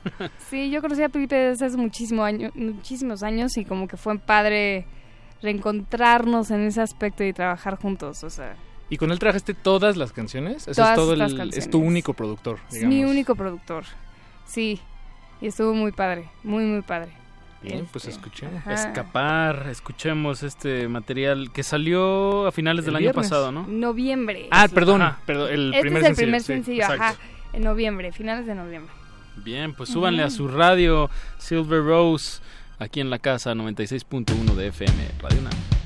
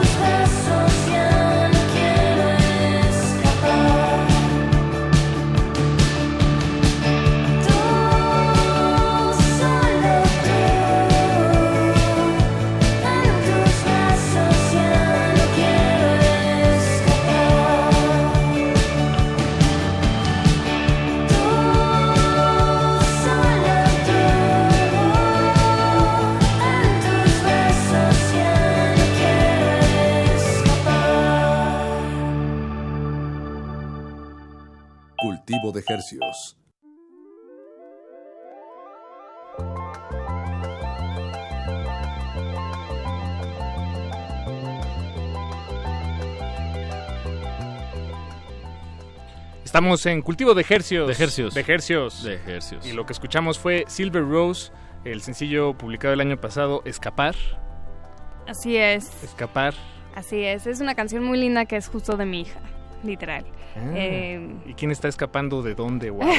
este, toda mi banda, mi- lo- la- los chicos con los que toco todo el tiempo me dicen, ah, que es escapar de ser mamá. Y yo, no, no, es eso, güey. Tal vez tu hija es el nada". escape. ¿Es, ¿Tu hija es tu escape? No, al contrario. Como, Ella quiere siempre- escapar de ti. No, no, chance ya quiere escapar de mí. Al contrario, como que encuentro casa y sanidad con ella. Ok. Eso es lo que- Y es un más escape ahí. de todo lo demás. Ya del no mundo. quiero escapar Oye. del mundo cuando estoy con ella, Mm. You get it? No, sí, sí. You feel me? El, el- el sábado o domingo, ayer, ayer, precisamente ayer, fue el cumpleaños del hijo de una amiga, cumplió dos años, y ella escribía en sus redes sociales, eh, pues vaya, lo, lo bonito que es tener un hijo, y ponía que ella antes de tener a su hijo, pues le preocupaba dónde, o sea, dónde iba a vivir, en qué departamento iba a rentar, pero que de- desde que nació su hijo ya encontró su casa que es con él. O sea, él es su casa, ¿no? Entonces lo leí, la verdad me, me pegó mucho y ahorita que dices esto, eh, veo que, que sí es cierto. Digo, yo Es no, no voy a ser mamá nunca, pero... creo que No, pero sí, o sea, te abre, te hace, el- te expande el corazón, no te puedo explicar.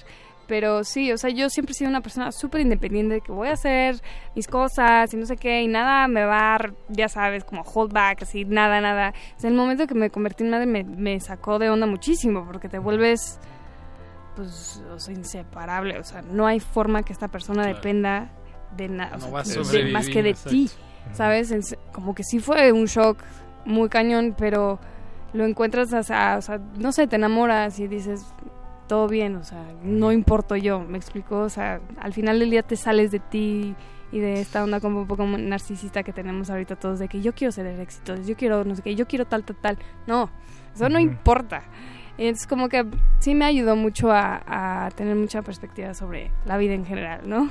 Eso está muy bien. Ujú. Qué mejor que, que la música, la propia, ¿no? Sí. Eh, te lleve a ti Claro, en esa dirección. 100%.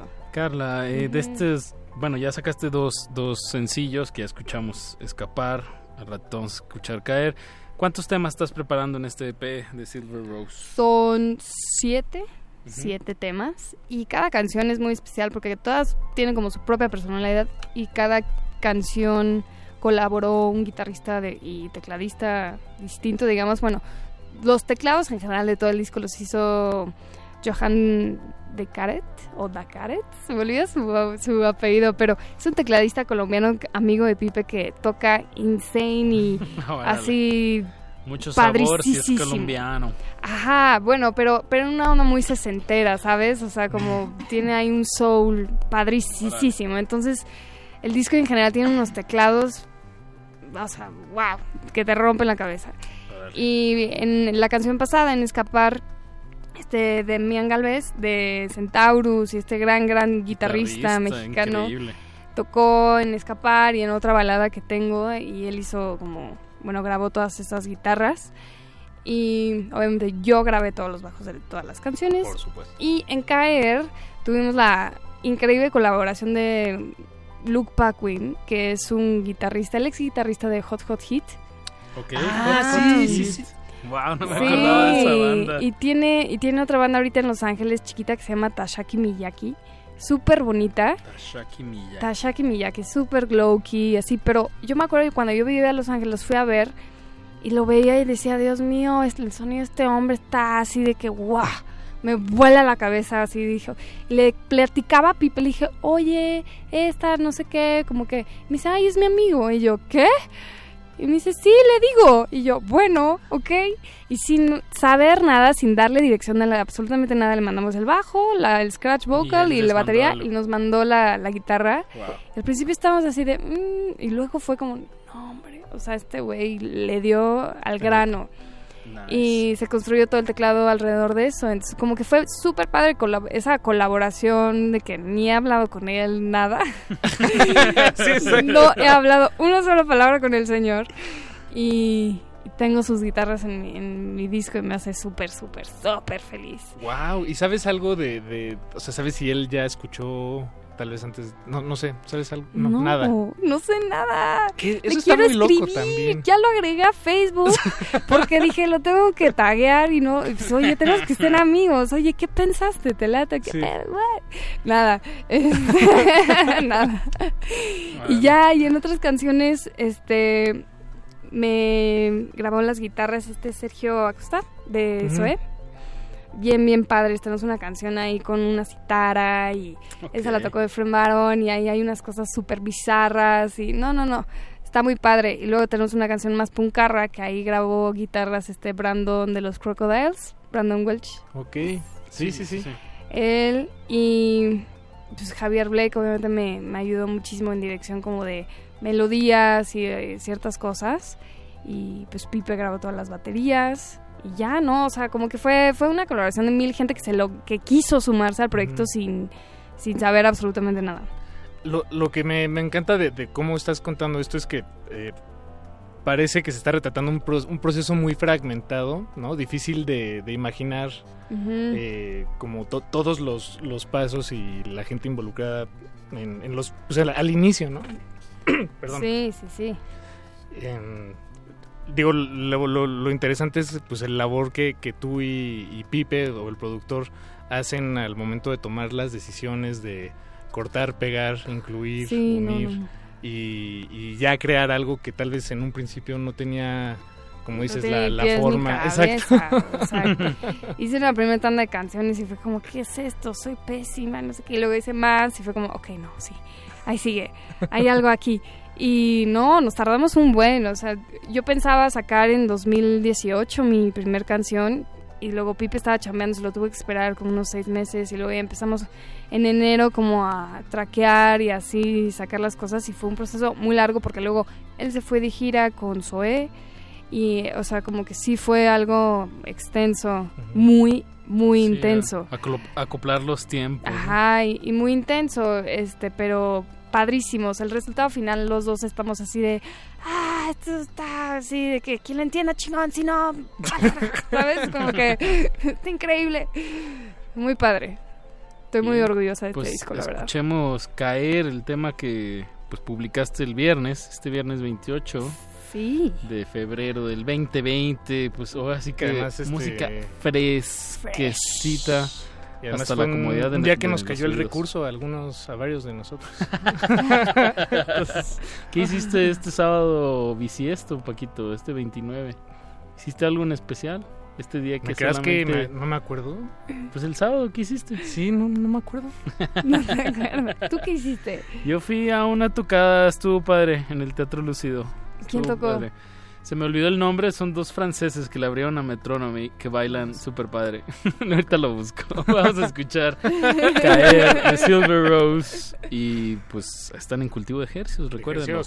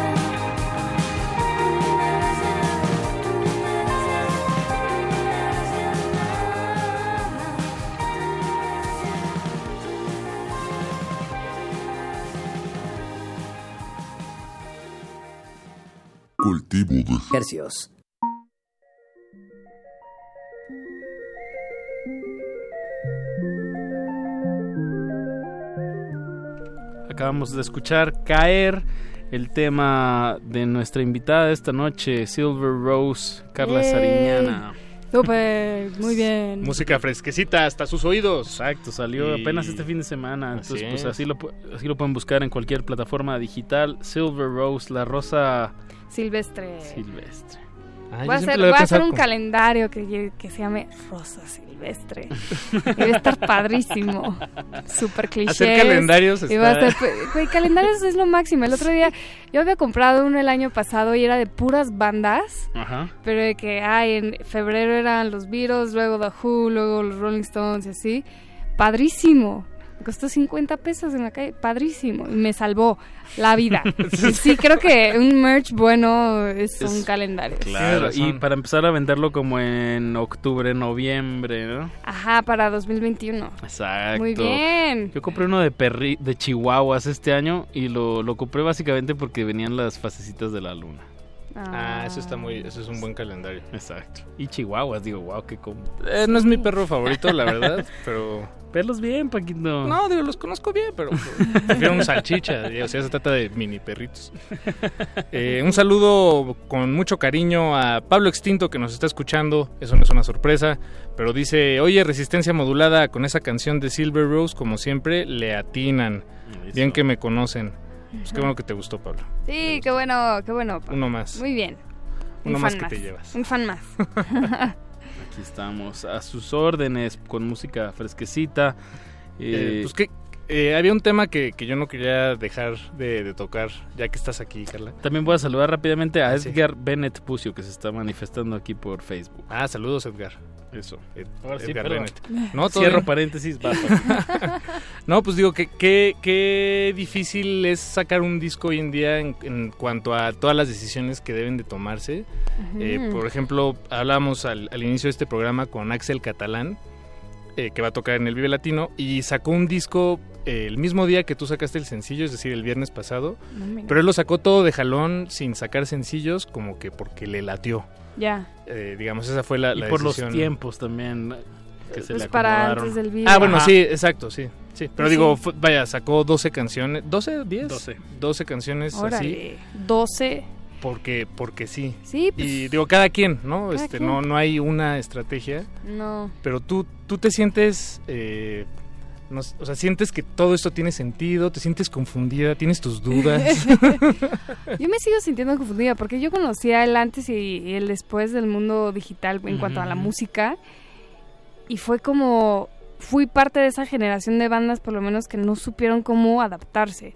Y me sigue costando, o sea, es como toda esta onda de y por más que pueda aparentar de que, ay, sí, se activas en las redes sociales y todo, tienes tantas millones de herramientas ahorita que no puedes dejar ir, que antes no era así, ¿sabes? Ujú. Antes era como un poco más sencillo de que, bueno, sacas el disco, haces promo, es que tocas y ya.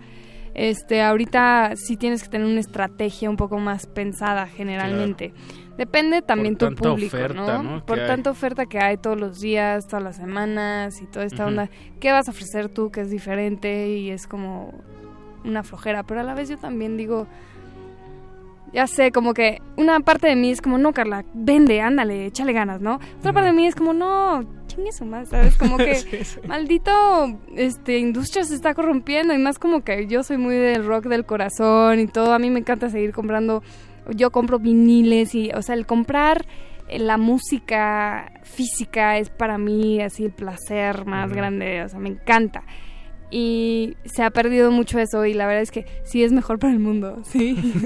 No, y es un apoyo directo a, Pero a los creadores, ¿no? Si vas a la tocada, pagas tu Sí, entrada y les compras algo, si tienen discos o lo que Sí, sea, eso es la- mejor manera Como- de apoyar. siento que mucha gente ya no sabe lo importante que es, que es apoyar al artista, que es como pues, pagando el boleto para ir a verlos, comprándoles su merch y todo, porque los artistas ya no ganan de absolutamente casi nada más que de sus shows. Sí.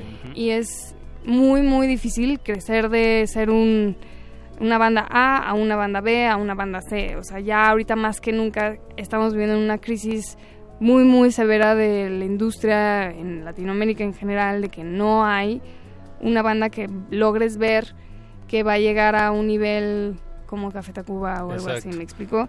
Y eso es por falta de apoyo, la verdad, y porque sí se, o sea, se está segmentando cada vez más cosas y hay más bandas y ahora le va, pero no hay nadie que se rife a realmente desarrollar grupos desde cero. Y sí, sí tienen como un fanbase muy muy específico, te digo, es como más de nicho ahora. Así se está haciendo la cosa y, y se entiende y está bien. Pero sí me confunde todavía, o sea, yo soy muy clavada en, en cuanto a la industria y, qué hacer para los shows y qué hacer de booking y ayudar a las bandas y como poner tu granito de arena para que, la escena tenga un peso, porque sí creo que ahorita hay una escena bien padre que la gente necesita apoyar más y creo que algo está sucediendo y muy muy padre con esta nueva generación de bandas. No, y claro, hay, pues sobre todo Latinoamérica está volteando mucho a México, ¿no? Sí, no, Estados Unidos está Estados así de que también. sobres de lo que está pasando en, en, en México y en Latinoamérica en general, o sea, no sé, como que sí veo mucho mucha oportunidad en ese aspecto y que la gente más grande en posiciones un poco más chonchas tiene que voltear a ver eso y ver esa oportunidad que creo que no se está viendo, la verdad. Muy bien, Carla, nos queda tiempo para un tema más. Eh, tienes una colaboración con Salvador y el Unicornio, me- que es una- un tema que se llama Calma. Sí. Ah, por cierto, a él lo vi en el concierto este del sábado que mencioné hace rato, que se, Ah, la banda ¿sí? se llama Faux Real. Es que él hace casi lo mismo, bueno, hace similar, y él también se iba como su estéreo y, y ahí pone y empieza a cantar encima. Y está Ya. muy padre. Yo a Salvador lo conocí con calma. Me habló Pipi y me dijo, oye, ¿quieres cantar? Y dije, ah, bueno, va, Vamos ok. a hacer. Vamos a ver qué onda. Y así lo conocí. Y amo su proyecto. Se me hace súper como propositivo y tiene ideas padrísimas y todo su estilo es, es un paquetito completo lo que es Salvador. Y, y ya, ojalá podamos colaborar con más cosas. Siempre queremos hacer como nuestro disco de bossa nova, nuestro disco de no sé qué. O sea, siempre como que decimos eso, ojalá se logre. Em- eh, empataron muy bien, creo, lo- este, ambos talentos Sí. en, en esta canción. Claro, las voces se complementan bastante bien. Y, y bueno, y si, si me preguntaran y yo tuviera que adivinar, eh, yo diría que comparten muchos intereses. eh, tú y Salvador. O sea, vienen, vaya, como, como si hubieran estudiado en la misma escuela, digamos. Sí, o sea, como que no hay nadie que... Aparte de Salvador le encanta la moda, pues tiene su tienda, es, es un güey que sabe de moda y vintage, o sea, choncho fuerte, así de que se pone a estudiar, de que este año es esta ropa, no sé qué, no sé qué. Tiene un amor por, por la imagen y por cómo se viste también, que va de la par de la música, que yo también hago eso mucho. Es como que nos entendemos en muchas cosas. Y él es papá también, es como que es, es padre tener un amigo así. Un amigo papá. En, en un mundo de millennials sin hijos. Ya sé. Nos Pero pasa, está bien, no modo. tengan, o sea, la verdad es que yo tengo, pero no tengan muchos porque si no quieren los respeto, está perfecto. Exacto, exactamente. Pues así pueden encontrar a Silver Rose en todas las plataformas digitales. ¿Cómo te encontramos en los otros medios, Carla? Me pueden encontrar en todas las redes sociales como Silver Rose MX. Y estén pendientes para sorpresas. Bien, pues vámonos con este tema de Salvador y el Unicornio con Silver Rose. Se llama Calma. Paquito de Pablo. Apacho Raspi, con esto ya nos despedimos, ¿verdad? Me parece. Me parece que sí. Y nos escuchamos el jueves. Nos escuchamos el jueves. A esta misma hora. Quédense en sintonía. A continuación sigue, después de esto, eh, playlisto en vivo con Ricardo Pineda. Nos despedimos Alberto Benítez Betoques, muchas gracias amigo. Don Agustín Mulia, muchas gracias. Alba Martínez en continuidad. Muchas gracias Alba y Carla. Carla, muchísimas Gracias por darte la invitarme, un placer. Eso. Pues música. Gracias.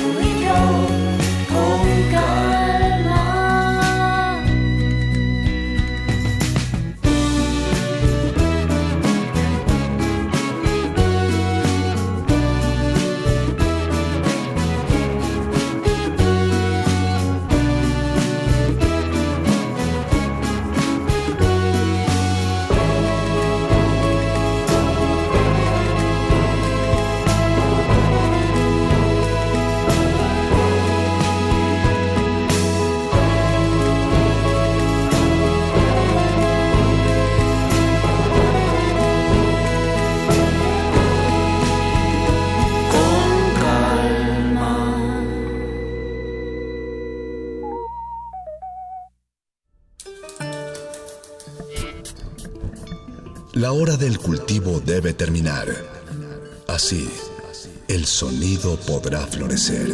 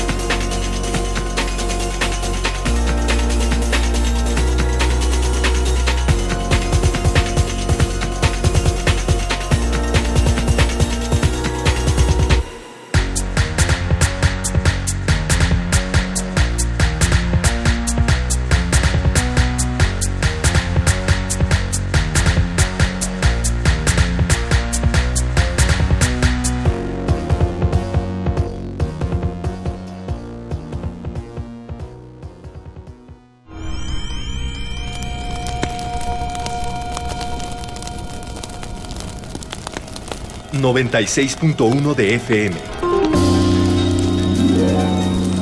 Transmitiendo desde Adolfo Prieto 133, Colonia del Valle, en la Ciudad de México.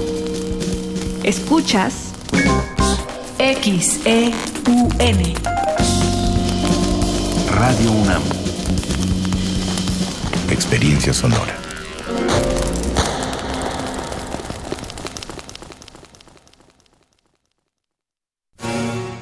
Educación, según mi punto de vista, es el derecho social por excelencia. ¿Son los derechos humanos compatibles con el neoliberalismo económico? Lo que se quiere es una fiscalía que persiga al Ejecutivo. La acción de inconstitucionalidad y la controversia de constitucionalidad son promovidas normalmente por actores políticos. Precisamente la manera de prevenir es fomentando la igualdad de género.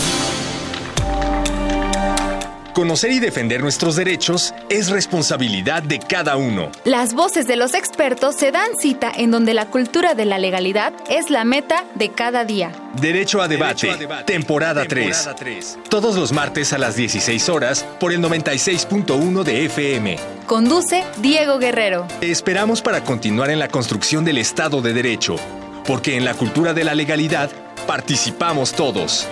Radio UNAM, Experiencia Sonora.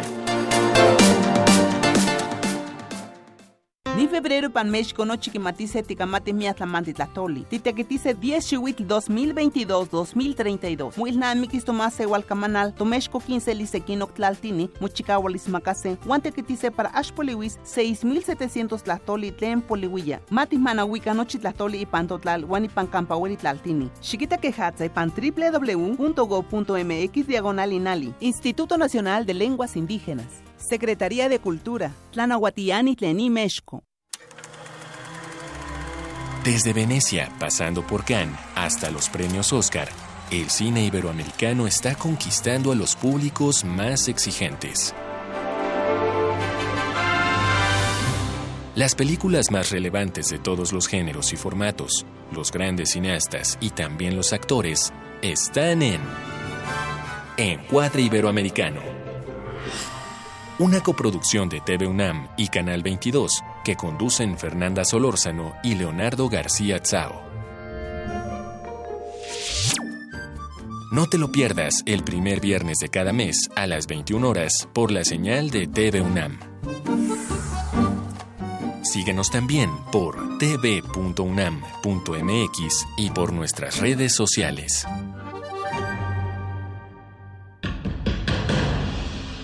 Como dijo el sabio Playlist Zoo, el viaje de las mil canciones empieza siempre con la primera reproducción.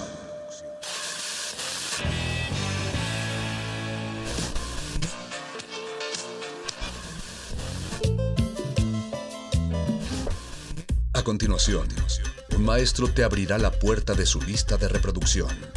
El resto va por tu cuenta. Play listo.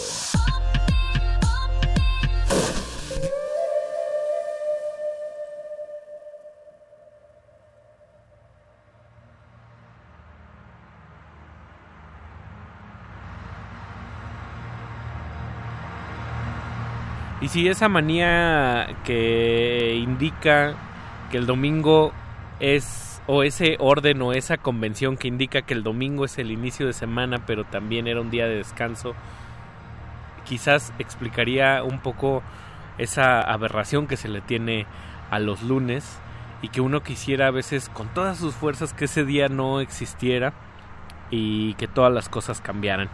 Y hablando de los cambios, eh, quizás una de las profesiones que más juegan con los cambios o que aplican el cambio a su profesión pues es la del periodismo y la comunicación. Y hoy esta noche está con nosotros un personaje muy entrañable eh, que sabe de qué se trata el aquí y el ahora. Miguel Ángel Báez periodista egresado de la Facultad de Estudios Superiores de Aragón hay que decirlo y también head de social media eh, para la revista Forbes México. ¿Cómo estás, Miguel? Muy bien, ¿y tú?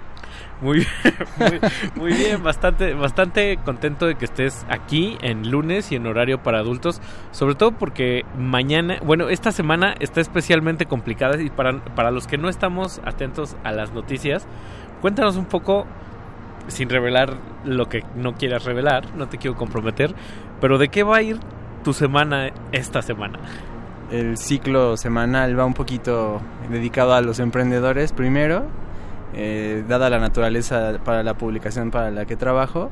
Después vamos a hablar un poquito de publicidad por ahí de la semana y después se viene un fin de semana bastante intenso en el tema de igualdad de género y temas por el estilo. Hay que estar pendientes a lo de la marcha, también a, las reacciones y lo que sucede, pero a veces la gente cree que dice, ah, bueno, trabajas en Foros México, pues tienes que estar ahí en el en vivo y pasa la marcha y se acabó. No, tienes que estar viendo las reacciones, lo que sucede en redes sociales. ¿Crees que desde que te dedicas a las redes sociales de un medio, pues podremos decir bastante importante aquí para el país en general, me atrevería a decir que para toda la región de Latinoamérica, si tu perspectiva del tiempo ha cambiado, cómo percibes tú el tiempo y, y las cosas ha cambiado o es gracias a cómo las percibías que te contrataron y que, y que ahora solo incorporas eso a tu trabajo? ¿Cómo ha sido? Más bien como que desde que empecé a trabajar en esto, como que los ciclos ya no valen igual, ¿sabes? O sea, antes a lo mejor era la primavera y luego el verano y o sea todo era como muy cíclico y, y, un año acá puede ser elecciones y no, no sabes en qué mes estás y al siguiente de pronto el país tiene una algidez política muy fuerte y no sabes también qué está pasando entonces todo cambia, todo el tiempo pasa lo inesperado, todo el tiempo no sabes qué está pasando y de todos modos tienes que estar ahí. Dicen que en las redacciones de los medios a veces hay dos, hay dos chistes muy frecuentes y es que no te deseo ningún mal, pero a ver si no se tocamos madera, se muere el papa o le pasa algo a Carlos Slim, ¿no? Para, o sea, lo cual implicaría que ya no saliste temprano ese día. ¿no? Sobre eso tengo una anécdota muy divertida. Justamente el 24 de diciembre del año pasado, pues todos estábamos muy contentos. Yo no estaba de guardia, estaba mi querida Sofía Paredes en redes sociales todavía. Y pues todo estaba muy contento. Y de pronto que se cae un, eh, un helicóptero en Puebla, ¿no? Con la gobernadora electa de Puebla y con su esposo y entonces pues de pronto todo tiene que cambiar, de pronto todo tiene que modificarse y de pronto pues ya la Navidad ya no es Navidad, ¿sabes? O sea, lo que para la gente de a pie es algo muy común, pues para un periodista de pronto es otro día más. Sí, me imagino al señor diciendo ya con sus uvas y todo, su pavito, su bacalao, así como, órale, qué mala onda, se cayó fulanito de tal, ¿no? Pero acá en casa es así de, y el avión y la tienen que ser como de peritos investigadores además sin, sin estar en el lugar no muchas veces qué hacemos mandamos un corresponsal no y de pronto parece que las opiniones de todo el mundo importan entonces tienes que estar como cubriendo todo no sé no hay ciclos pues. Y justamente eso por eso escogí este tema para esta emisión en particular. El tema de los ciclos es algo que yo he hablado contigo, de cómo los ciclos son bien importantes para la sociedad, para mantenernos sanos, porque si no, si no hubiera un domingo y no hubiera un lunes, pues nos volveríamos locos, ¿no? Que hay gente que se la avienta así, ¿no? Sobre todo periodistas también, que les cambian la guardia. ¿No? Cada ocho días. O sea, tú podrías volverte semiloco, ¿no? En dado caso, si de repente nos agarraran cuatro meses de, y de estar sucediendo cosas también sábados y domingos, sí te volverías semiloco, ¿no? Pues sí te vuelves semiloco, pero pues tratas de meterte en una islita de pronto confiar en el resto del equipo y bueno, pues ya tratar de apechugar un poquito ahí la coyuntura, pero pues nunca estás tranquilo completamente, ¿no? Pues para hablar un poco de los cambios y de los ciclos, trajiste una selección musical y tengo que confesarte que la primera canción que escogiste es como esas es como ese chiste que no te atreves a decir nunca y cuando alguien más lo suelta dices, gracias, Dios. Me siento realizado.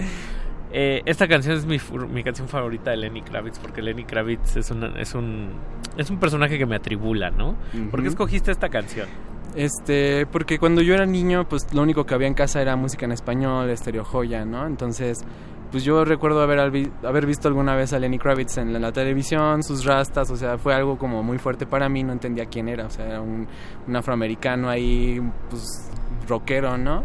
Entonces, este, recuerdo que fue uno de los primeros discos que compré y no sé, también vine como como muy honesto a esta a este programa y dije, pues últimamente lo he estado escuchando mucho y he entendido que realmente lo admiro y me gusta mucho lo que hace, entonces dije, pues Lenny Kravitz fue como de lo primero que me hizo darme cuenta que había otra, otro horizonte más allá de, pues, de la música que escuchaban mis padres. ¿no? ¿De qué año estamos hablando más o menos? ¿Qué año llegaste a ese camino?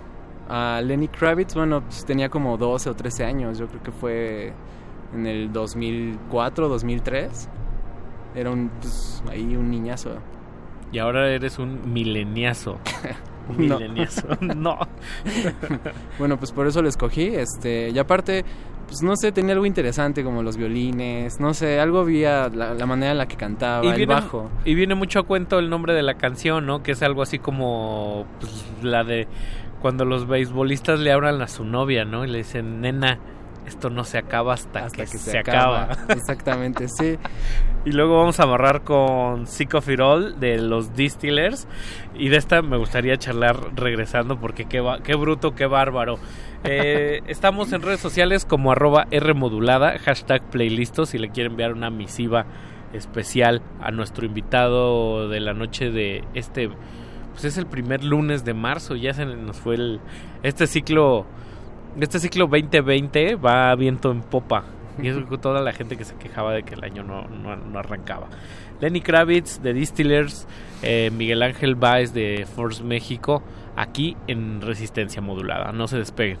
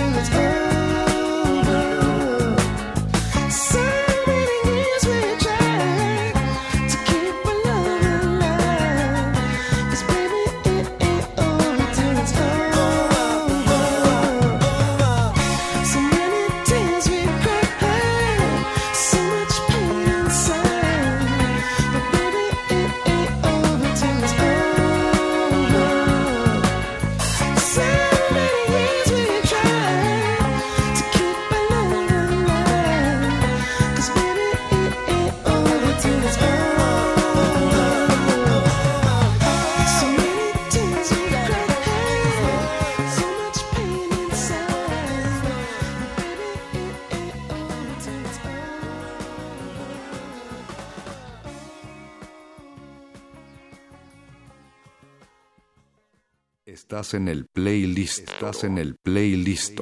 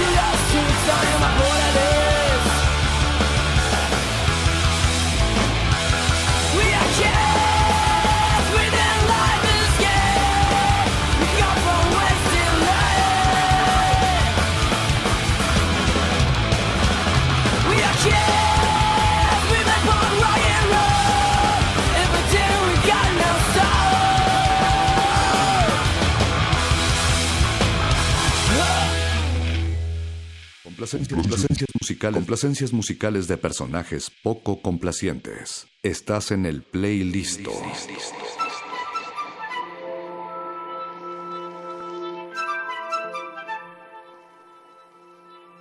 Y antes de entrar a cabina y tener eh, esta selección musical, eh, Miguel Ángel Baez, nuestro invitado de esta noche, me preguntó, ¿cómo cuántas canciones llevo? Yo le dije, no, pues unas 6, 8, este tiempo promedio.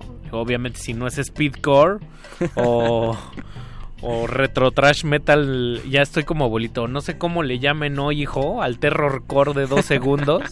Pues sí, seguro te caben unas 58 canciones, ¿no? Y mira con qué me sorprendió con una de esas de 1, 2, 3. Un, con dos, un, tres, cuatro. un- un punk. Los, los Distillers siempre vilipendiados por la credibilidad de la por la policía del punk. Pero estamos hablando, y que conste, de los ciclos, de la evolución y de las etapas. Y de la honestidad que conlleva esas etapas, ¿no? Y un poco este ejercicio lo traes a flote aquí para demostrarnos quién eres y quién, e- y quién eras. ¿Quién era Miguel Ángel Vázquez cuando escuchaba a los Distillers? Sí, primero empecé escuchando a Lenny Kravitz y vi a, Kravitz en la portada con su camisa blanca, así. Y me sorprendió bastante porque yo lo único que conocía eran las portadas de los Beatles o algo así de mi papá. Este, pues los Distillers er- eran un poquito otra, una nueva transición hacia romper con todo eso, ¿no? O sea, en la primera portada hay un perro así como muy rabioso, en la segunda portada se ve como unas personas como en el cine muy a los 60 como nefastas, como completamente cooptadas por el sistema, ¿sabes? Entonces, este, pues yo me sentí un poquito así a los 13 años, ¿no? Como que no entendía, no, no me entendían, pues como cualquiera a los 13 años, ¿no? Te sientes enojo. Eh, Sí, sí aplica la de, oye Miguel Ángel, ¿qué, ¿cómo estás? Bien, bien, bien, Momo. Todos enojados, así como Sí. la, la adolescencia, ¿no? Sí, definitivamente. Todo. Ahora la nueva transición fue un poquito hacia volver a romper con lo nuevo que había entendido, pero pues ahora algo mucho más rápido y más agresivo, que sentía que era lo que realmente estaba sintiendo, pero pues nunca he sido realmente tan ni tan violento ni tan agresivo. hay una hay una cosa que, que me da curiosidad ahora que viene a colación todo esto sobre las etapas y los y los ciclos que tiene que ver con con los momentos me- hay una analogía que me gusta mucho como en un en un pasaje de de Paco Ignacio Taibo que decía algo así como que no se refiere a ese momento en el que estás a punto de dormir ni el sueño en sí, sino como algo en medio, ¿no? Y, y a veces cuando uno habla de transición, habla como bien bonito de la etapa 1, la etapa 2 o de la etapa A, del punto A al punto B, pero nadie habla del dolor y del dolor que hay ahí en medio y esa oscuridad y ese revoltijo en el que pues todo puede pasar para bien, eh, pero al mismo tiempo todo se puede ir de, canto al, al carajo ahí. Para ti, como, como ahora que pues, tengo entendido que, que en tu paso por Force México, eh, pues, pues entraste como, como siendo muy muy joven y has aprendido cosas y eso y ese aprendizaje siempre lleva como un desencanto y un y un duelo un duelo a ti. Para ti cómo cómo ha sido eso desde tu parte personal e incorporarlo a una parte personal lo digo porque te conozco un poco fuera de la cabina y y pues, pues- pues te veo mucho tiempo ahí dedicado no Ujú. y, y- y digo bueno eso en algún momento afecta le cambias le modulas duele qué pasa ahí Mm, yo creo que no hay como un entendimiento muy claro de la importancia. O sea, todo el mundo está en redes sociales, todo el mundo habla de ellas, pero al menos como un fenómeno comunicacional nadie le está dando la relevancia que tiene. O sea, pues todo el mundo sigue pensando que los medios son la televisión o la radio, ¿no? Pero en realidad muchos de las, o sea, de los fenómenos que se estudiaban de la comunicación en los medios tradicionales están ocurriendo con las redes sociales también. O sea, y para mí ha sido como muy duro percatarme de eso, ¿no? O sea, darme cuenta de que ciertas funciones que cumplían los medios tradicionales, pues ya las estamos también cumpliendo la, la- nueva era, ¿no? La, la era digital. Entonces, también darte cuenta como de la responsabilidad de lo que puedas publicar ahí. Por ejemplo, ahorita que está el tema del virus, del que nadie quiere hablar, pero del que todos hablamos.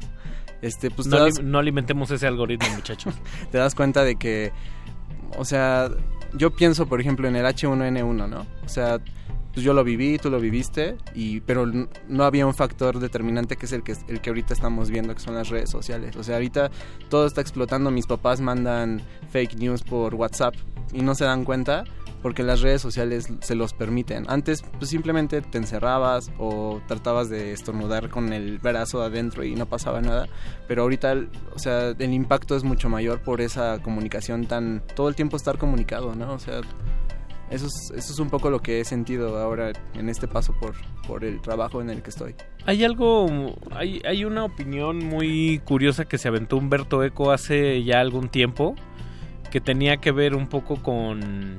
Ya sé cuál dices. Sí, que hablaba, que hablaba que, o sea, casi casi pues era como que ahora cualquier idiota que tiene eh, un canal, ah, más o menos esos eran sus términos, ¿no? Este, solo por tener Sí, boca que, poder que las redes sociales le dan voz a la gente que solo solía hablar cuando estaba en- viendo un partido o algo así. tú que estás ahí, tú que estudiaste, tú que estás ahí siempre metido, ¿crees que de alguna manera el mundo ha cambiado de, de perspectiva ahora, ahora que puede opinar de cualquier tema a cualquier hora? ¿O siempre hemos sido lo mismo y solo ahora tenemos un megáfono? ¿Cómo, cómo es tu perspectiva desde ahí? ¿Y qué, qué, qué tanto te, te, te afecta a ti todo este marasmo de gente opinando al mismo tiempo en sentido negativo y desinformado? Sí, yo, yo creo Yo creo que la sociedad está igual o más polarizada que antes, sobre todo porque ahora puede expresar sus opiniones y espera que alguien más respalde sus opiniones, ¿no? O sea, la mayoría de la gente que opina en redes sociales espera que alguien apoye lo que está diciendo, así de sencillo. O sea, que alguien más diga, sí, concuerdo contigo. Y eso lo único que conlleva es mayor polarización. Antes a lo mejor decías eso en una reunión familiar y alguien te decía, no, no estoy de acuerdo, o sí estoy de acuerdo y se acabó. Pero ahora la gente se ha vuelto un poco adicta a eso, como a tener razón. Ah, ¿vas a opinar igual que Trump? Pues entonces... Exactamente, tanto en contra como a favor, un poco. Entonces, si me preguntas si hay un cambio porque la gente ahora tiene un megáfono y puede opinar, mm, pues tal vez se pueden sentir ellos escuchados, pero siento que todo está más polarizado en realidad. Como periodista, ¿qué piensas que hacia dónde van estas transiciones por las que estamos pasando? Todo el tiempo parece que estamos en que el país está en transición y que las adolescencias nunca terminan y que los dolores nunca pasan, ¿no? Pero de alguna forma la de México parece bastante clara porque fue un cambio de administración, porque los medios están dejando de recibir ingresos este, de, por los gobiernos están cambiando los esquemas y también las, dinámicas un, poco. ¿Tú hacia dónde como, profesional y como periodista y una persona que está en redes ahí y tiene cuidado a leerlas de alguna manera? ¿Cuál es, cuál es tu visión sobre esta, estas transiciones o este ciclo por el que estamos atravesando? Pues yo lo comparo un poco, no sé, cuando sales a la Ciudad de México a las calles, si te das cuenta, todo el tiempo están quitando el asfalto, todo el tiempo están construyendo algo, todo el tiempo parece que nunca acaban de construir. Es un país en obras. Todo el tiempo. Entonces, eh, pues predigo un poco que va a seguir así, o sea, mm, no creo que vaya, no creo que vaya a haber una mayor transición. No sé, veo como el tema de los partidos políticos que están surgiendo y pues va un poco hacia lo mismo. O sea, como la eterna construcción, completamente. Pues Under Construction.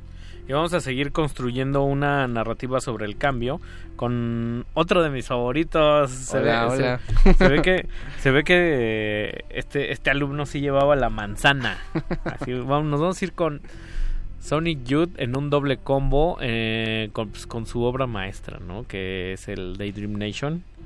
¿Por qué escogiste el, por qué escogiste Candle, que es como una de la segunda mitad del disco? Como, además es un disco largo, ¿no? Casi, casi nadie llega hasta allá.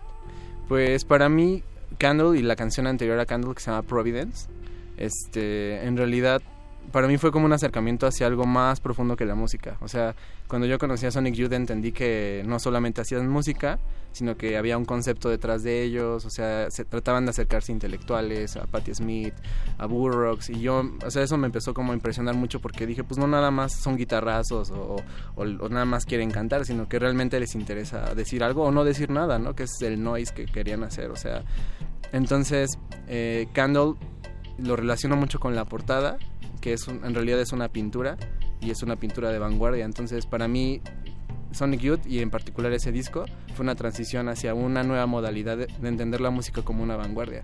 O sea, después del punk y después de Lenny Kravitz sigue Sonic Youth como un entendimiento más profundo de la música. Que creo que es de Gerard Richter. Ahorita vamos a, vamos a investigar.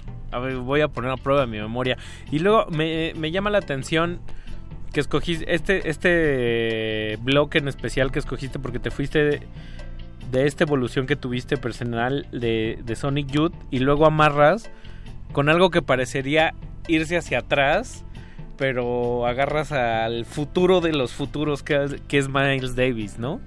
Sí, Miles Davis, eso fue más un poco para acá, pero atreverme a escuchar a John Coltrane, o sea, me costó como trabajo empezar a escuchar esa música porque pues lo cierto es que me parecía aburrida un poco al principio, o sea, no entendía las florituras, no entendía las estructuras, pero poco a poco me fui acostumbrando a esa música y fui entendiendo que era una nueva manera de hacer las cosas, ¿no?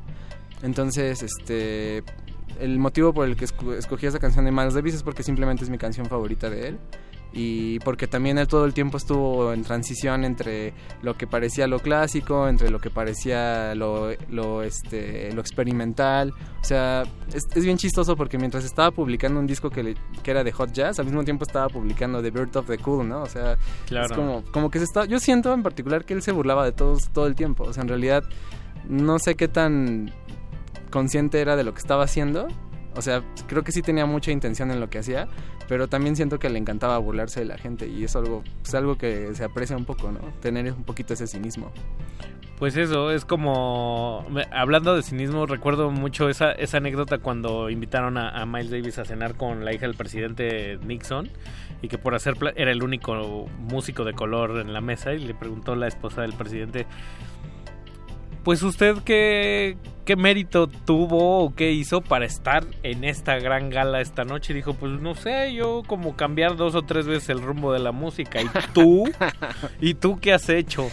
¿Ustedes qué han hecho? Pues vámonos con este bloquezazo de oro, Sonic Youth y Miles Davis, seleccionados por Miguel Ángel Baez aquí en Resistencia Modulada. Saludos a Pablo Extinto que que nos dice, nos manda saludos. Oye Pablo, te hablan el jueves en Aguas Negras, ahí faltaste, ¿eh? que dice que arranca el playlist, música de lujo en estos minutos de la última noche del primer lunes de marzo. Se puso muy retórico eso. Vámonos.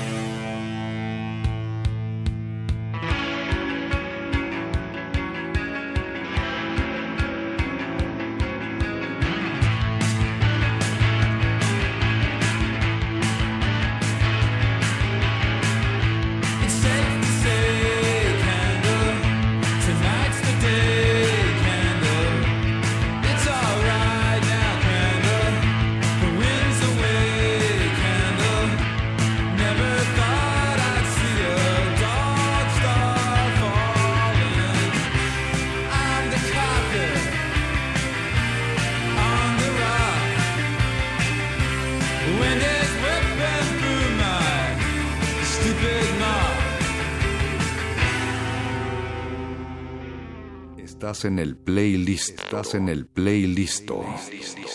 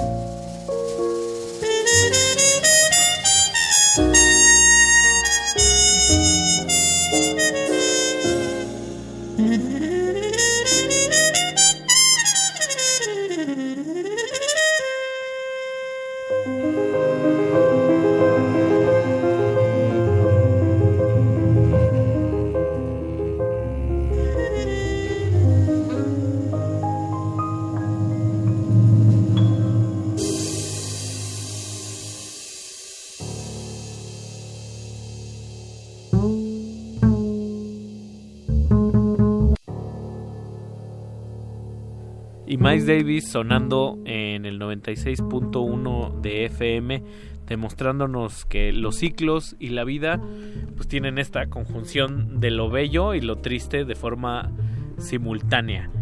Y además es parte de la selección que nos trae esta noche Miguel Ángel Baez, gente de redes, gente de letras también y por qué no de sonidos y también de radio, también haces por ahí radio con con gente de radio, ¿no? Ah, hace, hace, tiene, tiene sus proyectos radiofónicos y además tiene una agenda muy saturada el, el día de, de, de, hoy. Háblanos un poco también de Miles Davis. ¿Cómo llegaste ahí? ¿Cómo llegué a Miles Davis? Yo creo que pues yo creo que si buscas jazz te sale Miles Davis, ¿no? O sea, si pones en Google jazz, es como por SEO ahí te sale. No insultes nuestra inteligencia, Miguel Ángel Baez. es en serio, o sea, también creo que un poco por a lo mejor me vas a odiar un poquito, pero este, pues por Olayo Rubio, ¿no? Cuando salía este Nasif y se escuchaba ahí en el fondo, este, pues a Miles Davis, ¿no? O sea, me acuerdo la primera vez que lo escuché y dije, este se me hace conocido y era el que, el que usaba Olayo en su para musicalizar su podcast. mucho hablan acerca de esos, de esos, de esos momentos y, y, de esas etapas, volviendo a colación otra vez con los cambios y los ciclos y las percepciones. Y me gusta este comentario de Pablo Extinto que dice que el playlist de hoy no sabe ni, no sabe a lunes gracias a la, a la música que sabe como un sabadito alegre y cheleador eh, escuchando historias de música que no conocen y sus labios sedientos. Bueno, ya, ya. Hasta ahí, Pablo. es que Pablo, Pablo nos poetuitea. Pues no sé, a veces nunca te ha pasado que estás en la tarde así como viendo que, atardece y, y, de pronto dices, ¿y si no es de tarde y si es de mañana? ¿Y si son las 7 de la mañana y no son las 7 de la noche? Me pasa que digo deliciosa y refrescante y ya no sé bien a qué me refería. o sea, se queda así como en 200 cosas al azar, ya, ya sabes.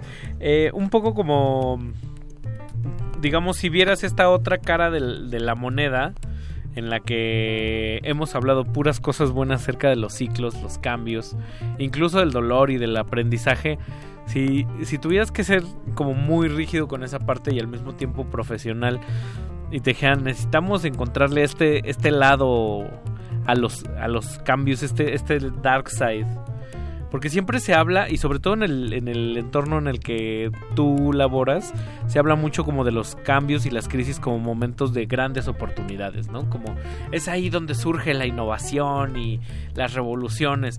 Pero también tiene su lado oscuro y cruento.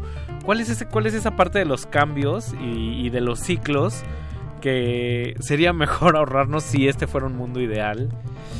Pues yo como una persona sumamente nerviosa y ansiosa, cuando lo primero que me pasa cuando hay un cambio es que me paralizo, ¿no? O sea, no muchas veces me cuesta trabajo reaccionar y es un sentimiento bien feo, sobre todo cuando hay gente que sí es como, no, sí, es una oportunidad y yo la voy a tomar y va, va a haber un cambio importante. O sea, cuando eres una persona que es lo contrario a eso, sufres bastante porque pues a lo mejor quisieras ser un poco más activo, ¿no? Quisieras tener un poco más de ideas y de pronto cuando eres más reflexivo, a lo mejor las, las ideas llegan después o, o, empiezas a reflexionar y empiezas a llegar a cosas más inteligentes, pero con el paso del tiempo. Pero en esto pues no hay mucho tiempo, entonces tienes que empezar a, a, pensar más rápido y eso es un poco duro cuando se, se trata de transiciones. ¿Cuánto, ¿Cuánto tiempo has estado presente en los... El, has sido como parte del equipo que está detrás de ese social media de Force México. Es fuerte, ¿eh? es fuerte, es fuerte porque eres el protagonista detrás del, medio o eres la mano que mece la cuna, eres una, un artículo. ¿Cuánto tiempo llevas ahí? Tres años, bueno, voy para tres años. En esos tres años, tu perspectiva, eh, lo que quiero preguntar es lo siguiente. El mexicano le tiene miedo al cambio, es reticente al cambio, lo evita, se paraliza o cómo lo, cómo lo toma. Tú que has estado pues absorbiendo pues esa neurosis, ¿no? Esa esa cosa que va desde el soy fulanito de tal y busco novio y te ponen en el muro de Facebook un teléfono así van y juegan y ponen gifs o publicidad hasta ataques directos, ¿no? Sobre las notas, sobre los ángulos, que te digan vendido, que le digan al, al medio que es no sé qué, etcétera, etcétera. Yo creo que el, el mexicano es reticente, o sea, aguanta, pero se termina moviendo. O sea, y, y, y se mueve cuando menos se da cuenta. O sea, cuando menos se está dando cuenta ya está caminando y ya está aceptando el cambio o ya está avanzando hacia algo distinto. Eso es lo que yo he notado. O sea, yo lo vi mucho en la cobertura de las elecciones del año pa- del año hace dos años. Yo sigo pensando que las elecciones fueron el año pasado. Este, pues no sé, como que la gente estaba muy nerviosa entre los que simpatizaban con el actual presidente y los que no. Este, pero al final, pues ahorita estamos en esto, ¿no? Y la gente, eh, entre el- quien lo acepta y quien lo abraza y quien lo repudia, de todos modos, saben que algo está cambiando y tienen que hacer algo, o esa es la base de lo que tienen que hacer ahora. Entonces, lo veo un poco así. ¿Cuál sería ahí como como una recomendación para todos aquellos que, que dudan en torno a, a los a los cambios o a las evoluciones o los ciclos? Porque también entiendo que podría ser como una como una trampa, ¿no? Como el progreso que es medio una trampa y no, ¿no? Como que puede ser tan subjetivo como, ¿no? O sea, si alguien que está estudiando periodismo en este momento o que desea hacerlo, que dice, oye, neta, yo estudiando en Aragón puedo llegar a tener este tipo de, con, con el que me estoy viendo identificado. ¿Cómo, cómo tomar el, el, el cambio? Hay gente que dice cuando dudas, asegúrate y cuando te asegures duda o cuando viene el cambio tú solo, ¿cómo dicen? En tobogán. o eh, piénsatelo dos veces. ¿Cuál, ¿Cuál sería ahí como tu recomendación para, es- para esos que están, digamos, pasando por las mismas que tú o están a punto de? Pues va a sonar muy cursi, pero pues hazlo como lo sientas, o sea, como lo como lo quieras vivir. Yo te digo, soy una persona muy sensible, o sea, solía ser o suelo ser muy reflexivo, pero pues ahorita no tengo mucho margen, entonces tengo que actuar. Entonces, más bien es un poco en consecuencia de lo que tengas enfrente. Si tienes chance de pensar y, y si quieres pensar, pues reflexiónalo. Si no tienes, a lo mejor si tienes chance de pensar y no quieres reflexionarlo, pues entonces hazlo. Yo conozco gente que se ha aventado a hacer cosas muy locas en esto, o sea, mi buen amigo Samuel Adam, que fue una de las primeras personas que pues que ejerció el periodismo en la universidad, pues fue una de esas personas locas que no pensó demasiado y se aventó, ¿no? Entonces, pues es algo que yo nunca hubiera podido hacer, o sea, me tomó un par de años intentarlo, ¿no? Entonces, pues conforme te vayas sintiendo, no sé, es- a lo mejor es un consejo un poco sin sentido, pero pues te lo va dictando un tiene, poquito como eres, o sea, tu propio... Y cuando te tengas que adaptar, adáptate y ya. Muy bien. Suena fácil. No es nada fácil. Pero de- diría el comercial, pero requiere de un gran esfuerzo. Oye, pues estamos llegando a la recta final y yo te quiero agradecer que hayas venido el lunes en horario nocturno viviendo o teniendo que hacer un viaje bastante estimable ahorita y este y sobre todo con toda la semana que se te viene encima a ti y a tus compañeros del medio en el cual colaboras. Si la quiere, si la gente te quiere hacer llegar una, una duda, una pregunta, ¿te puede contactar? Claro, claro. ¿En dónde, en ¿Cómo te encontramos en Twitter? Arroba M-Baez. Y básicamente ahí. Ahí mero, ahí nada más. Nos vamos a despedir con un, con un bloque pues bastante como extremo. Por un lado vamos a agarrar algo, de- algo fiestoso al Giorgio Moroder, eh, que no, no es parte de Daft Punk, con Donna Summer, eh, con este clasicazo que es I Feel Love. Y ¿por, por qué esta, por qué esta canción?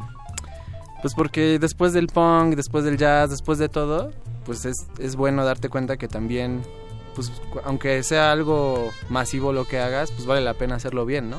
Y si sabes hacerlo bien, pues entonces hazlo con gente grande. o sea, pues quién más que Donna Summer, ¿no? ¿A poco? Entonces, Muy bien. entonces es como volver a entender que pues que, o sea, como el mainstream, pues es una tontería un poquito esa concepción, ¿no? O el underground, si lo quieres ver así, o sea, pues él es un gran productor, o sea, él simplemente veía a los artistas que había en el repertorio y dijo, pues me gusta cómo canta Donna Summer, quiero componer una canción para ella y lo voy a hacer muy bien y, Y lo hizo muy a bien. hacer una canción inmortal. exactamente, creó un hit inmortal. Muy Entonces- bien, esto, esto sigue sonando y seguirá sonando así. Eternamente. Como dicen por ahí, para sudar el cocol. el cocol. Y luego vamos a cerrar con una de las cosas más, más frescas y nuevas, que es White's Blood, ¿no? Exactamente. Wise Blood es una de las últimas eh, eh, música que he escuchado.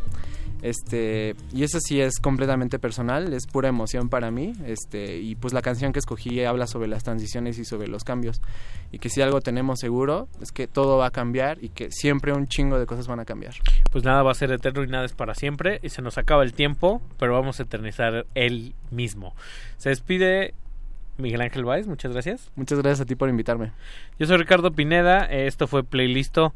Agustín Mulia en la operación técnica y el querido Betoques en la producción.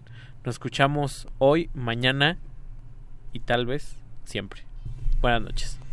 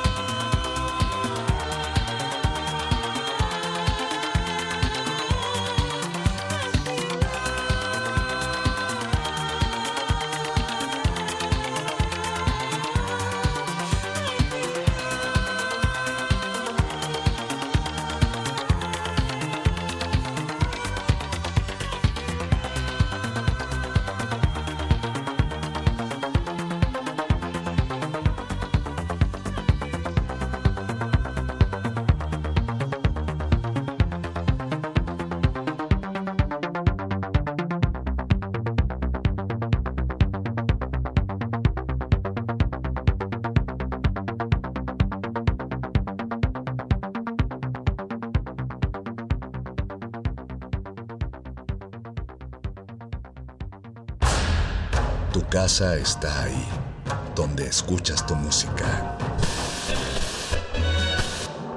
Vuelve a ella.